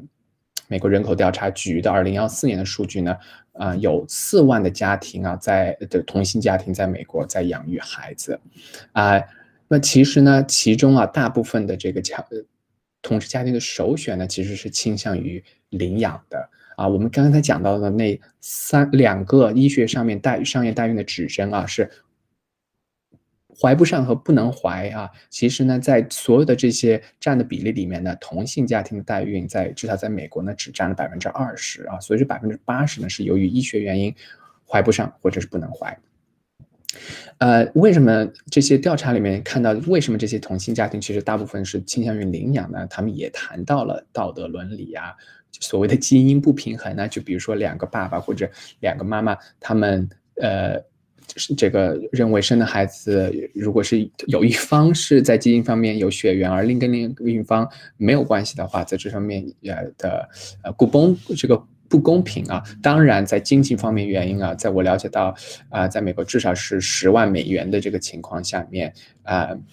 在经济上面是一个很大的一个壁垒啊。那么，在小部分选择去代孕的同志家庭，他们列出来的主为什么要去选择商业代孕呢？那么首要原因呢是觉得这个过程比呃，领养啊，更加可控啊，可口可控，就是说你可能真正的是知道这个孩子是真的是从哪里来的啊。那么带领养呢，可能就有些呃这个信息并不是透明或者没法去溯源。那第二个原因呢，就是希望有基因和血缘上面的一些关系。呃，有很有趣的是呢，是那么在同性家庭这个代孕过程之中，最后这个孩子至少在同一个孩子上面啊，只能有跟一个。嗯，伴侣有基因关系，但是呢，其实成为家长的这个意愿呢，无论是有基因关系的那一方，或者是没有基因关系的那一方，他们意想当家长的这个意愿呢，都相同的强烈。在对于基因不平衡这个问题上面，他们的解决办法呢也很有趣，其中一半选择了所谓的 intentional unknowing 啊，也就是他们比如说在取精的时候，那么他们这个。精子呢是混合的，然后再去做试管婴儿。所以说，呃，至少如果两个方面，呃，两个这个伴侣啊，长，比如说肤色都差不多的，就如果不去做亲子鉴定，可能就比较难的，至少在肉眼上面看出来谁到底是真正这个爸爸啊。或者呢，呃，另外一个方法呢，那就是做好几个这个呃呃受精卵，那么最后选一个随机的受精卵去做啊。所以说就两个所谓的。intention unknowing 的这个基因不平衡的一个解决办法，那另外一个另一半的选择就是。轮流的这个做法啊，这个孩子是跟你有经营关系，下一个孩子跟我有经营关系。那么他们也调查发现，附近旁附近的这个家庭朋友都非常的支持他们去选择代孕的这个决定，而而绝大部分呢对这个自己代孕过程呢和结果是非常满意的。而也有几次有有有有 study 已经去看啊，就是同不光光是这个同志家庭所养育的孩子在心理结果上面没有区别。并且更加细节呢，是在这些在通过代孕出生的同志家庭的孩子在心理健康上面没有区别。那看了同志家庭最后一个呢，我们来看一下跨境代孕啊这个讨论，最后也是在我们啊引起我们整个讲座的主人公一月份，我们讲到了刚才嗯这个医学美国医学会的专业意见是他们是。呃，不符合这个医学指针的啊，不想怀不是医学一个医学指针，并且呢，可能在心理评估上面也不太合格，由于他们的关系也不是长期稳定。那么第三个，他们可能碰碰到的一个阻碍呢，啊，那就是跨境代孕的这个问题。那么有一些在去看一些跨境代孕这方面，当然这里不是看的是就是到美国来这个跨运，我还没有自己就是自我还没有找到。不代表没有啊，我看到的这个报道呢是讲去印度啊跨境代孕的，啊，那么他们在这个受访者里面看到了评看到他们这个存在了一些什么问题呢？他们觉得啊，这些目标家庭由于因于妊娠资妊娠人和妊娠这个嗯就婴呃胎儿的这个空间距离啊，以及他们真的是无法接触到这个胎儿的存在而感到更多的沮丧和焦虑。而在空间到这个，就是无论是这个 physical distance 空间和 emotional distance 情感上面，与正在发育中胎儿这个陌生感呢，也影响了他们成的发展人为这个身为父母这个心态啊，这个很有意思。就是我们刚才看到前面的一个啊 study 呢，说的正好是相反的啊，因为呃，就是呃，目标家庭反而更快的能够成进入为人父母的这个角色，而由于跨境代孕者一系列的原因呢，他们在为成为人为父母这个心态，反而是比他们对照组就是自然生产的，呃，自自自自自然生育的这些目呃这个父母里面呢更加的慢。这个可能也是跟我们这整个呃讲座的主人公他们最后表表现出这个弃婴的最后这个方面也比较的这个符合。那么，所以说呢，这些呃 study 最后就强调了目标家庭和认识人之间要保持密切紧密关系的一些重要性。所以整个呃讲座呢，我们讲了好多内容啊，我们讲了辅代孕呢，在整个辅助生殖系统医学生殖里面的一个角色啊，它是解决了这个五五个重要的。呃，步骤之间的一个步骤啊，当然也是。然后呢，我们这个步骤呢，也我也呃小小的影射到了之后这个所谓的后现代代孕以及子宫移植方面的更加啊科幻的一些解决方法啊。我们也讲到了目标家庭和妊娠人在啊临床临床呃临床流程在代孕的临床流程上面的生理和心理方面的不同的呃呃步骤啊，并且呢呃讲到了在无论是在生理或者心理方面，绝大部分这个上月代孕啊，至少在规范的情况下面，为怀不上的家庭带去了福音啊。我们也仔细的讲到了。专业医学学会在商业代孕上面提出的规范范规范规范化的努力，嗯，然后呢，在只要在规范化的情况下面做最后的这个临床的 clinical outcome，无论是在生理或者心理上面呢，都非常的良好。啊，那么最后有请导播啊，我们刚才讲到了一开始讲座讲到一些迷思，那么希望最后这个影片呢，我们来啊复习一下，并且啊呃来。就是真正的来解决一下这些迷思，说请导播播放一下我们最后一个影片。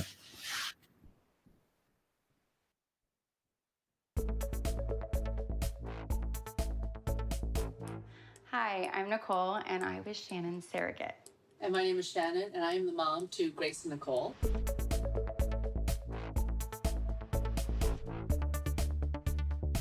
The surrogate is not the baby's real mother. The surrogate is a gestational carrier who carries the baby and grows the baby and then gives it back to the parents. That is definitely not true. When you get to the surrogacy stage, this is generally not a choice that's your first choice. This is after a long, extensive journey to try to have your own child. Most surrogates do not decide to keep the baby. They go through extensive psychological evaluations. They sign a legal contract stating that they have no intentions of keeping the baby. Surrogacy is not legal in every state. New York and Michigan, it is still illegal to compensate a surrogate. And in Washington, it just became legal to compensate a surrogate as of January 2019 we are clearly very lucky to not only have a relationship with each other, but with each other's families. And uh, we are blessed not only to have had our daughter, but we have actually gained extended family as well.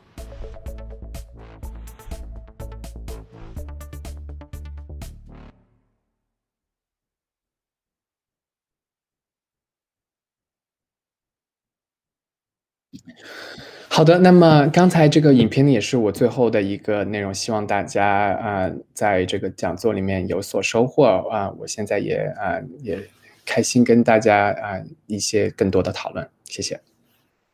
好的，非常感谢夏老师精彩的讲座，也是为我们破除了很多关于辅助生殖技术还有代孕技术的迷思。那我们现在来看一下观众的问题吧，然后我来 present 一下。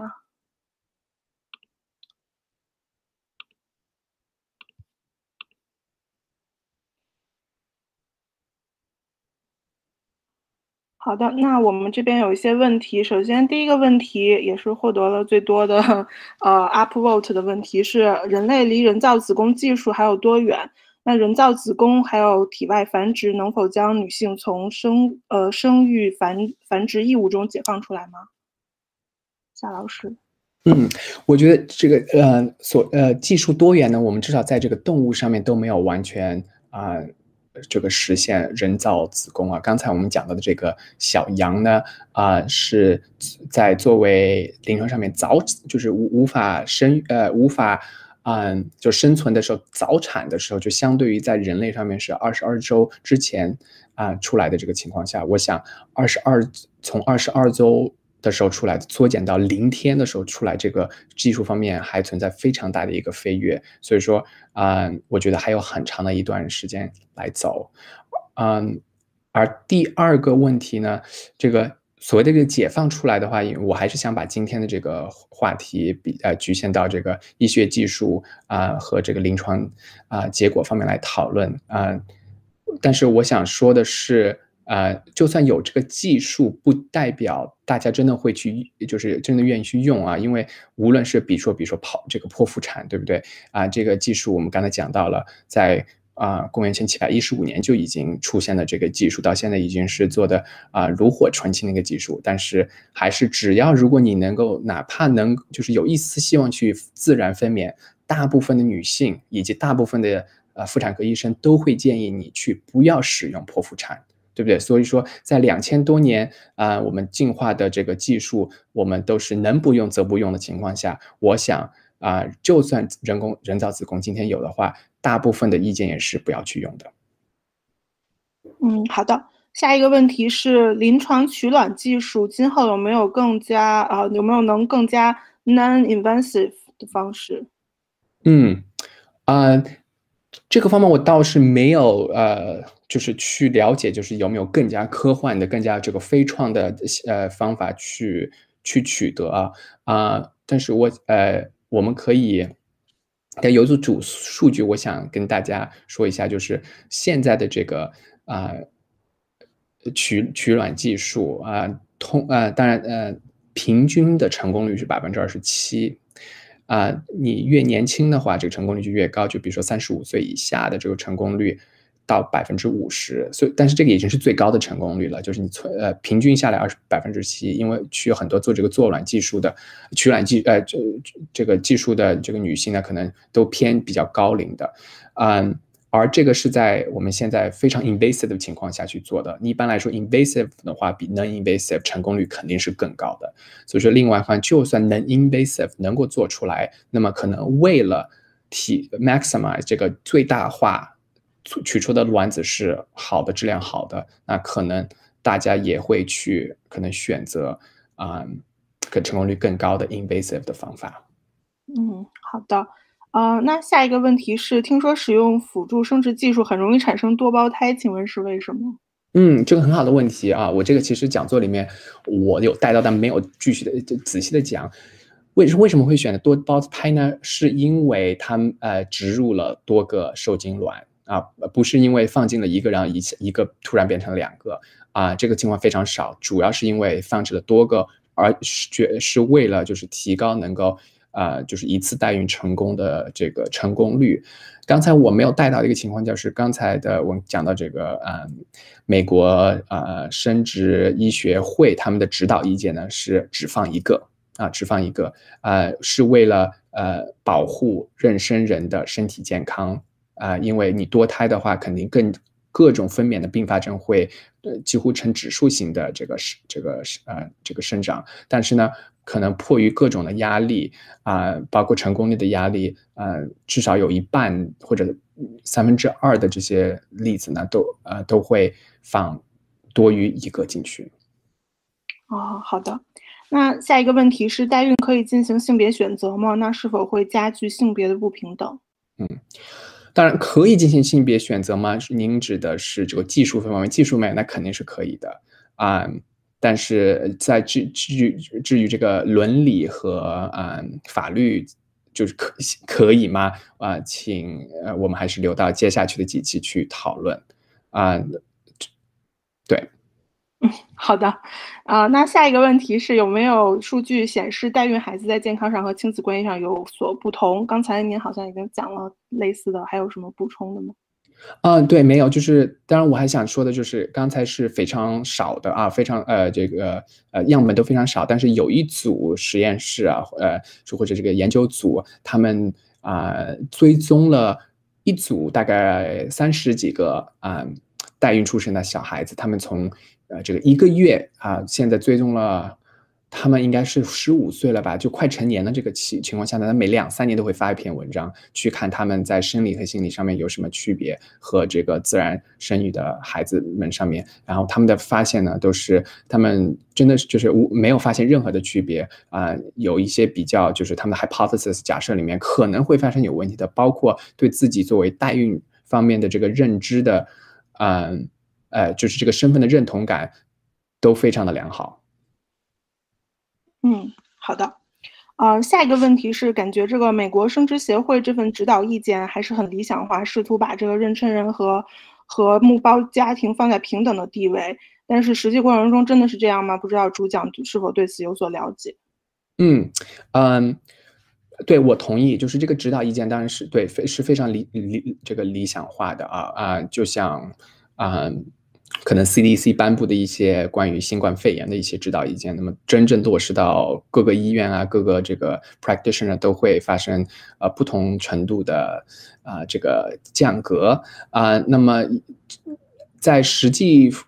操作上面呢，有一些文章指出了，大概在至少在美国，六个人六六个大院里面有一个就没有完全去的去这个 follow，呃，这个指导意见。那么也也这个也呈现出来了，在没有啊完全 follow 这个意见的时候，就会有各种更多的负面的结果，包括婴儿的早产啊啊，婴儿的这个低呃低出生。呃，这个体重啊，当然我们也知道，其实，在严格上面讲，这个郑爽和张恒的这个孩子，无论是在医学指征上面，或者是在这个情感啊长期稳定方面，都没有符合这个指导意见。但是，那个他们也没有，就是阻止他们在美国两个州都成功的生育了两个代孕的孩子。所以，所以说，这这这，就是这呃。在从他们身上，我们就可以看到这个指导意见，呃，没有完全落地。那么，怎么把指导意这个专业协会的指导意见变成就是更加嗯有执行力的这个法律规范呢？啊，其中有很大的一个空间。要么也希也希望就是下面几期能够在这方面可能有更进一步的讨论。嗯，好的，谢谢。呃，下一个问题是。妊娠人，呃，是会因为和孩子完全没有基因关系而更容易有生命健康危险吗？嗯，要我不知道这位同学是不是在谈到这个，嗯，就是有排异的这个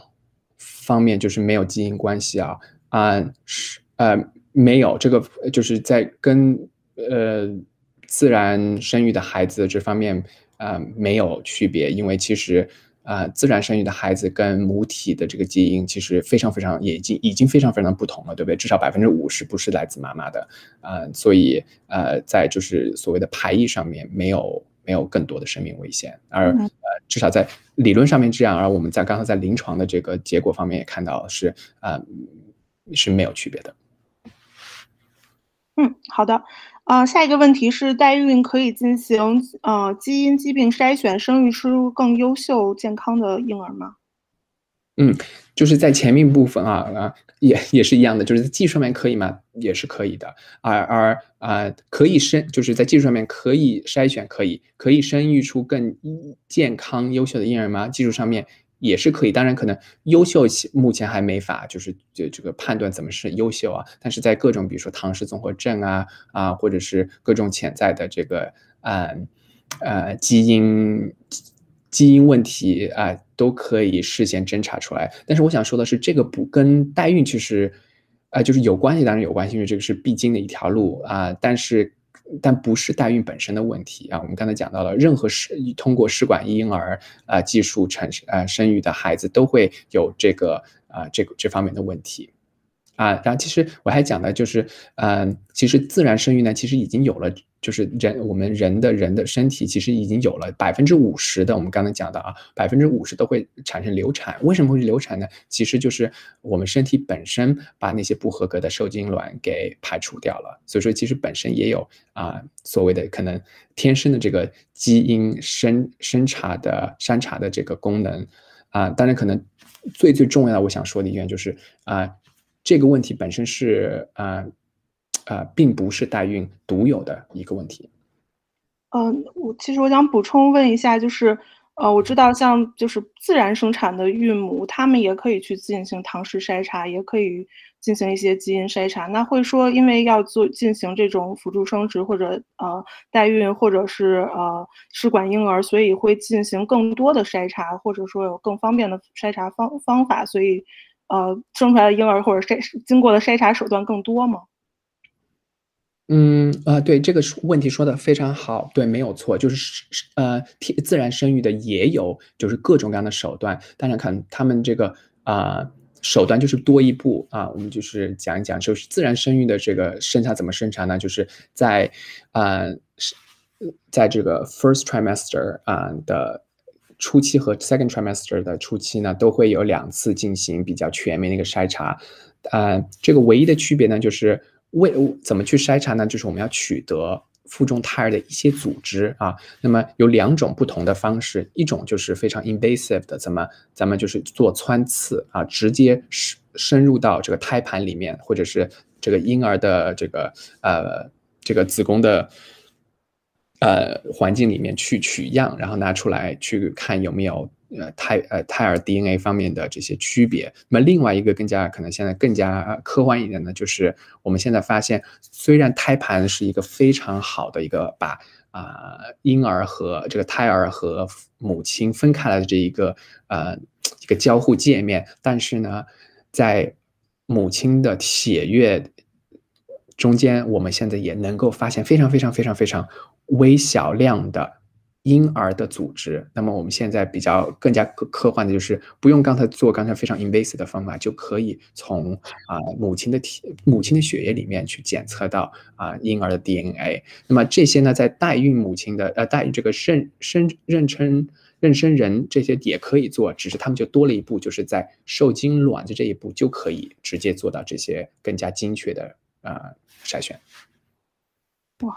听上去真的很神奇啊、那下一个问题是，呃，请问老师是否实施剖腹产是根据胎儿条件决定的，还是根据妊娠人宫内条件决定的？嗯，这个问题也非常的好，是 both 啊，两个都会有。然后呢，这个是否实施剖腹产呢，有两个，嗯，呃，有两种可能就比较大的放这个 category 上面去讲，就一个是，嗯。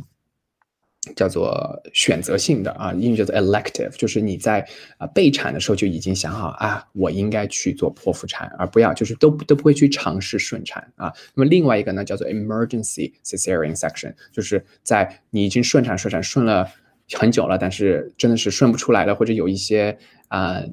紧急的情况而去紧急的马上推进手术室来做这个啊、剖腹产。那大部分的时候，无论是哪一个啊、我在可能在数据上面可以显示，应该是大部分是由于这个啊、胎儿本身的体呃，就是胎儿啊、已经发现他的这个生命体征在腹中已经是不稳定了，需要马上取出来。而另外一个原因呢，说是妊娠人的原因呢，大家不知道有没有呃，中文我全名叫做子痫啊，就是胎子胎儿的这个癫痫啊，英语叫做 eclampsia 啊，就是、呃非常严重的一个呃产科疾病，就是在要分娩的前期或者后期，这个孕母会呃发作癫痫，就 OK，就是就会 seize，OK 啊、那么这个呢会严重到影响到呃母亲的安全。那么唯一能够止住癫痫的这个方法呢，这个 treatment 就是马上分娩，而能够马上分娩，我们的唯一一个方法就是剖腹产。所以说，答案是两个都会有。嗯，好的，呃，接下来是跟刚才那个基因疾病相关的问题。那人工辅助生育会否成为一个值得担忧的优生手段？比如对受精卵进行基因测序啊，然后选择更优良的基因，就可能跟基因编辑婴儿的之前的新闻会有一些担忧。对，没错，所以说这个可能是可能在伦伦理上面可能更加啊、我们非常非常值得去讨论的一个问题。不过我将说，就是呃呃，代孕本身并没有啊、就是为呃就就是可以生的所谓的更优良的基因，因为就算你要自然生育的话，你完全可以自己去做这个试管婴儿，而达到完全就是这个筛选的效果，跟用不用另外一个啊、人的子宫没有关系。嗯，好的。下一个是问，可能是关于呃妊娠人的标准，就是之前心理测评过多的家庭压力是怎么量化的？会去会通过过去的 medical record 吗？嗯，这个问题问得很好。就刚才我们讲到非常很多的这个心理上面的评估，其实都非常难的，非常难的去量化啊、所以说也可能导致了就是在最后执行的方面，啊，会有就是不同的评估者啊，会有不同的这个啊、结论。那所谓的这过多的家庭压力呢，就是比如说啊、这位妈妈本身有啊、这个孕生人。啊、本身家庭的这 unstable housing，比如说啊，就是住处也不稳定，然后经济方面也不稳定，然后跟他的伴侣的情情这个情绪感情生活也不稳定，而且自己本身的这个孩子呢，也是呃忙不过来，呃，然后家庭也不支持他去做这个代孕，那么就是他在精神上面已经需要去忙活这些 stressor 了。那么再通过再加上自己要去怀孕，帮别人去怀孕的这个呃更加进一步的 stress 呢，就可能是成为啊骆驼背上的最后一根稻草稻草。那么这个情况是我们在心理评估上面想要避免的。嗯，好的，呃，这个接接下来是一个 follow up question，是跟取卵技术相关的。请问取卵技术的成功率是按什么来算的？是指取最后一个卵子最后受孕成功的概率吗？嗯，我我看的当然对对，就很多不同的成功率。我看的是最后啊，live birth，就是从取卵到最后啊，就是真的能生出一个孩子。哦，好的。呃，下一个问题是，呃，如果有的代孕母亲是在没有经历妊娠过程前签署了一系列合同，表示不会 keep the baby，但是经过这个过程后，他们对孩子真的有了想法，有了依恋，他们他们的想法会被重新考虑并且保护吗？嗯，问题也很好，我想，所以说刚才我刚才看的那个，嗯，哎，大家看的是哪个画面啊？现在？哦，现在画，现在是我 share 的这个。啊，是是你，OK，好，没关系。嗯，就是我刚才有 share 到那个，嗯，呃，叫什么？嗯，那个美国那个地图啊。所以说，虽然很多地方是深绿或者是浅绿，就其实是说明他们在这个问题上面的保护程度不一样。而我了解下来呢，嗯。就是他们在哦，好的，嗯，one second okay 嗯，就是，嗯，就是无论是深绿还是浅绿啊，大家不知道看不看得到现在这个屏幕，他们在对这个问题上面的保护。嗯，保护程度是不一样的。所以说，如果你真的要去啊，就是作为目标母呃目标家庭啊，真的要去就百分之一百，咱们之前说好了就不能反悔的话，那你就得去深绿的这些地方啊。所以说，其中嗯呃，大家不知道知不知道呃，这个我们的主人公郑爽和张恒他们去了哪两个州啊？其实他们去了一个是深绿，一个是浅绿的。他去了内华达州和科罗拉多州，他们两个在这方面的这个保护程度其实不一样的。那么，其中我想说的就就是最大区别就是这个法，就是这些深绿的地方呢，你在。进行很多这个过程操作之前呢，都可以去法律鉴定啊，这个法院鉴定就是最后就是以就是判这个孩子到底是谁的，在所有的这些医学技术之前就已经是进行好了的，所以说这个也就是说 birth certificate 就几乎是之就已经是 issue 了，就不能改了，对不对？而有些这个浅绿的州呢，那就是在生了之后才去才去申请这个 birth certificate 出生证明，那么在那个时候就可能会出现不同的幺蛾子。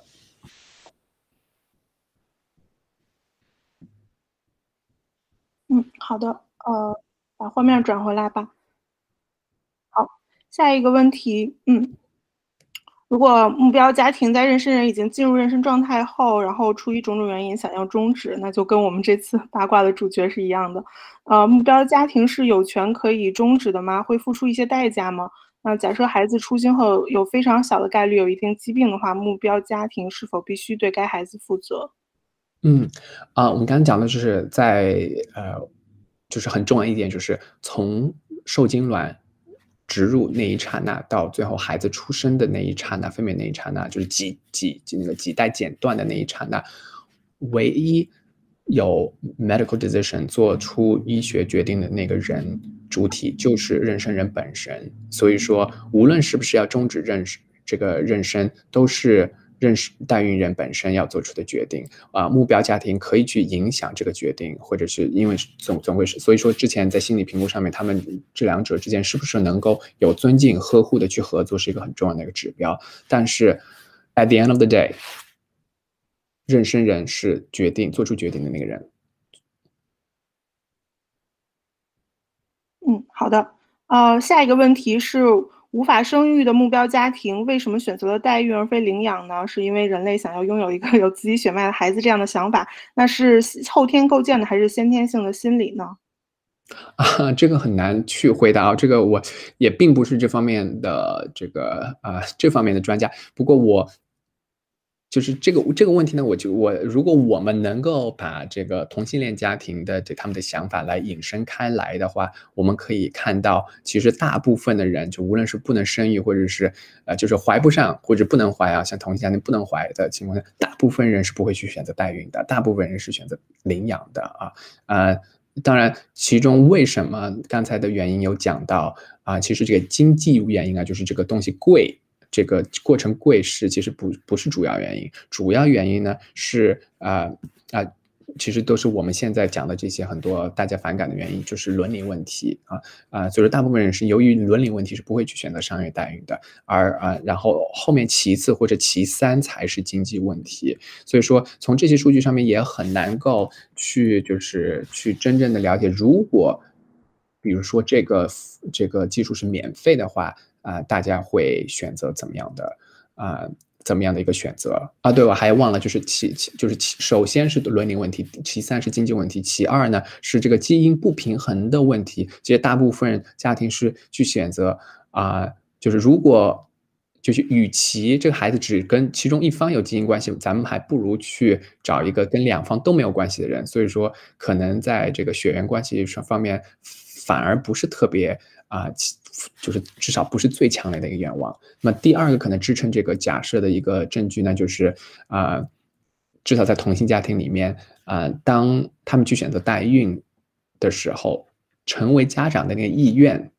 无论是有基因关系的那一方和没有基因关系那一方，都是相同强烈的。所以这个也支持，其实在所谓的一这个延续烟火的这个原因方面，代孕并不是啊。并不是就是呃呃第一首要原因。嗯，好的，谢谢。呃，还剩两个问题了。呃，下一个问题是关于引产的，使用吸盘和夹子的风险大吗？小时候有个邻居有智障，据说是因为生产时候用夹子夹头的后遗症，不知道是否可信。嗯，呃，这大部分呃应该就是。不是因为去夹或者去吸盘的时候造成了这个脑部的问题，呃，就是会不会造成一些创伤？会的，但是会的时候就其实就是表皮功夫，就可能最多就是会有一个呃积血或者是呃骨骼的一些稍微的变形，而这些呢在产后都是会呃呃由于婴儿的这个骨骨头没有钙化，所以是非常很好的就可以像那个。可以像就像塑胶一样，就可以把它弄成圆形，然后这个 hematoma 这个积血呢也会很就是比较快的被自我吸收。为什么会有一些就是经就是神经上面的一些问题呢？您刚才说到这个邻居家里面的孩子，可能就是因为啊大我猜啊，就是因为在产道已经是待了很长的时间，所以说不是由于去用了吸盘或者夹子，而是没有及时的去用吸盘或夹子把这个孩子给搞出来。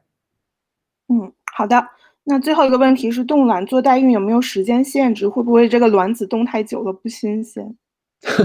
啊，对我呃，应该是有一个关系的，就是我自己我没法在数据上面告诉你到底是这个线性关系到底是什么，但是我们知道就是在一百八十，可能是就像买车一样的，就是你一开出这个停车场啊，就这个价格就就降低了很多，但是你是那第一天去卖回去，还是第二年、第三年卖回去，可能中间这个跌价不是跌的特别厉害，我猜也是这个情况，因为一百八十天就已经跌了大概百分之七十、百分之啊不对百分之三十到百分之五十了，而。而而我觉得就是这那是冻了六个月之后，我觉得再冻几年的话啊，如果能够最重要就是保持真的是恒温，而且真正的能够保证就是那个低温超低温的这个状态的话啊，跟在至少在一百八十天的左右是没有特别的特别大的这个区别。嗯，好的，非常感谢夏老师。那我们今天的活动就到此结束了。在此之前，我来我们结束一部那个 Clubhouse 之前，我来那个。呃，预告一下之前的活之后的活动，然后，呃，对，接下来我们在未来的三三期也是三个周六，啊，同一时间啊，前前后两期是同一时间，然后最后一期会有时间上会有一些变动，然后分分别请到了吕频是从女权的角度来讲代孕，还有李阳李阳老师是从法律政治哲学来讲代孕，还有李在洲他现在是在英国，然后他做过代孕的田野调查。嗯，然后也是欢迎大家持续来关注这一系列的话题。嗯，另外呢，我们在我们在呃呃之前呃，因为今天正好也是讲了医学方面的活动，然后我们在呃呃，湾区文化沙龙办了一期关于新冠相关的新冠疫苗科普，然后之前活动我们马上会做一个推送和总结，然后也欢迎大家关注我们的公号，然后来可以来对新冠疫苗有关有兴趣的。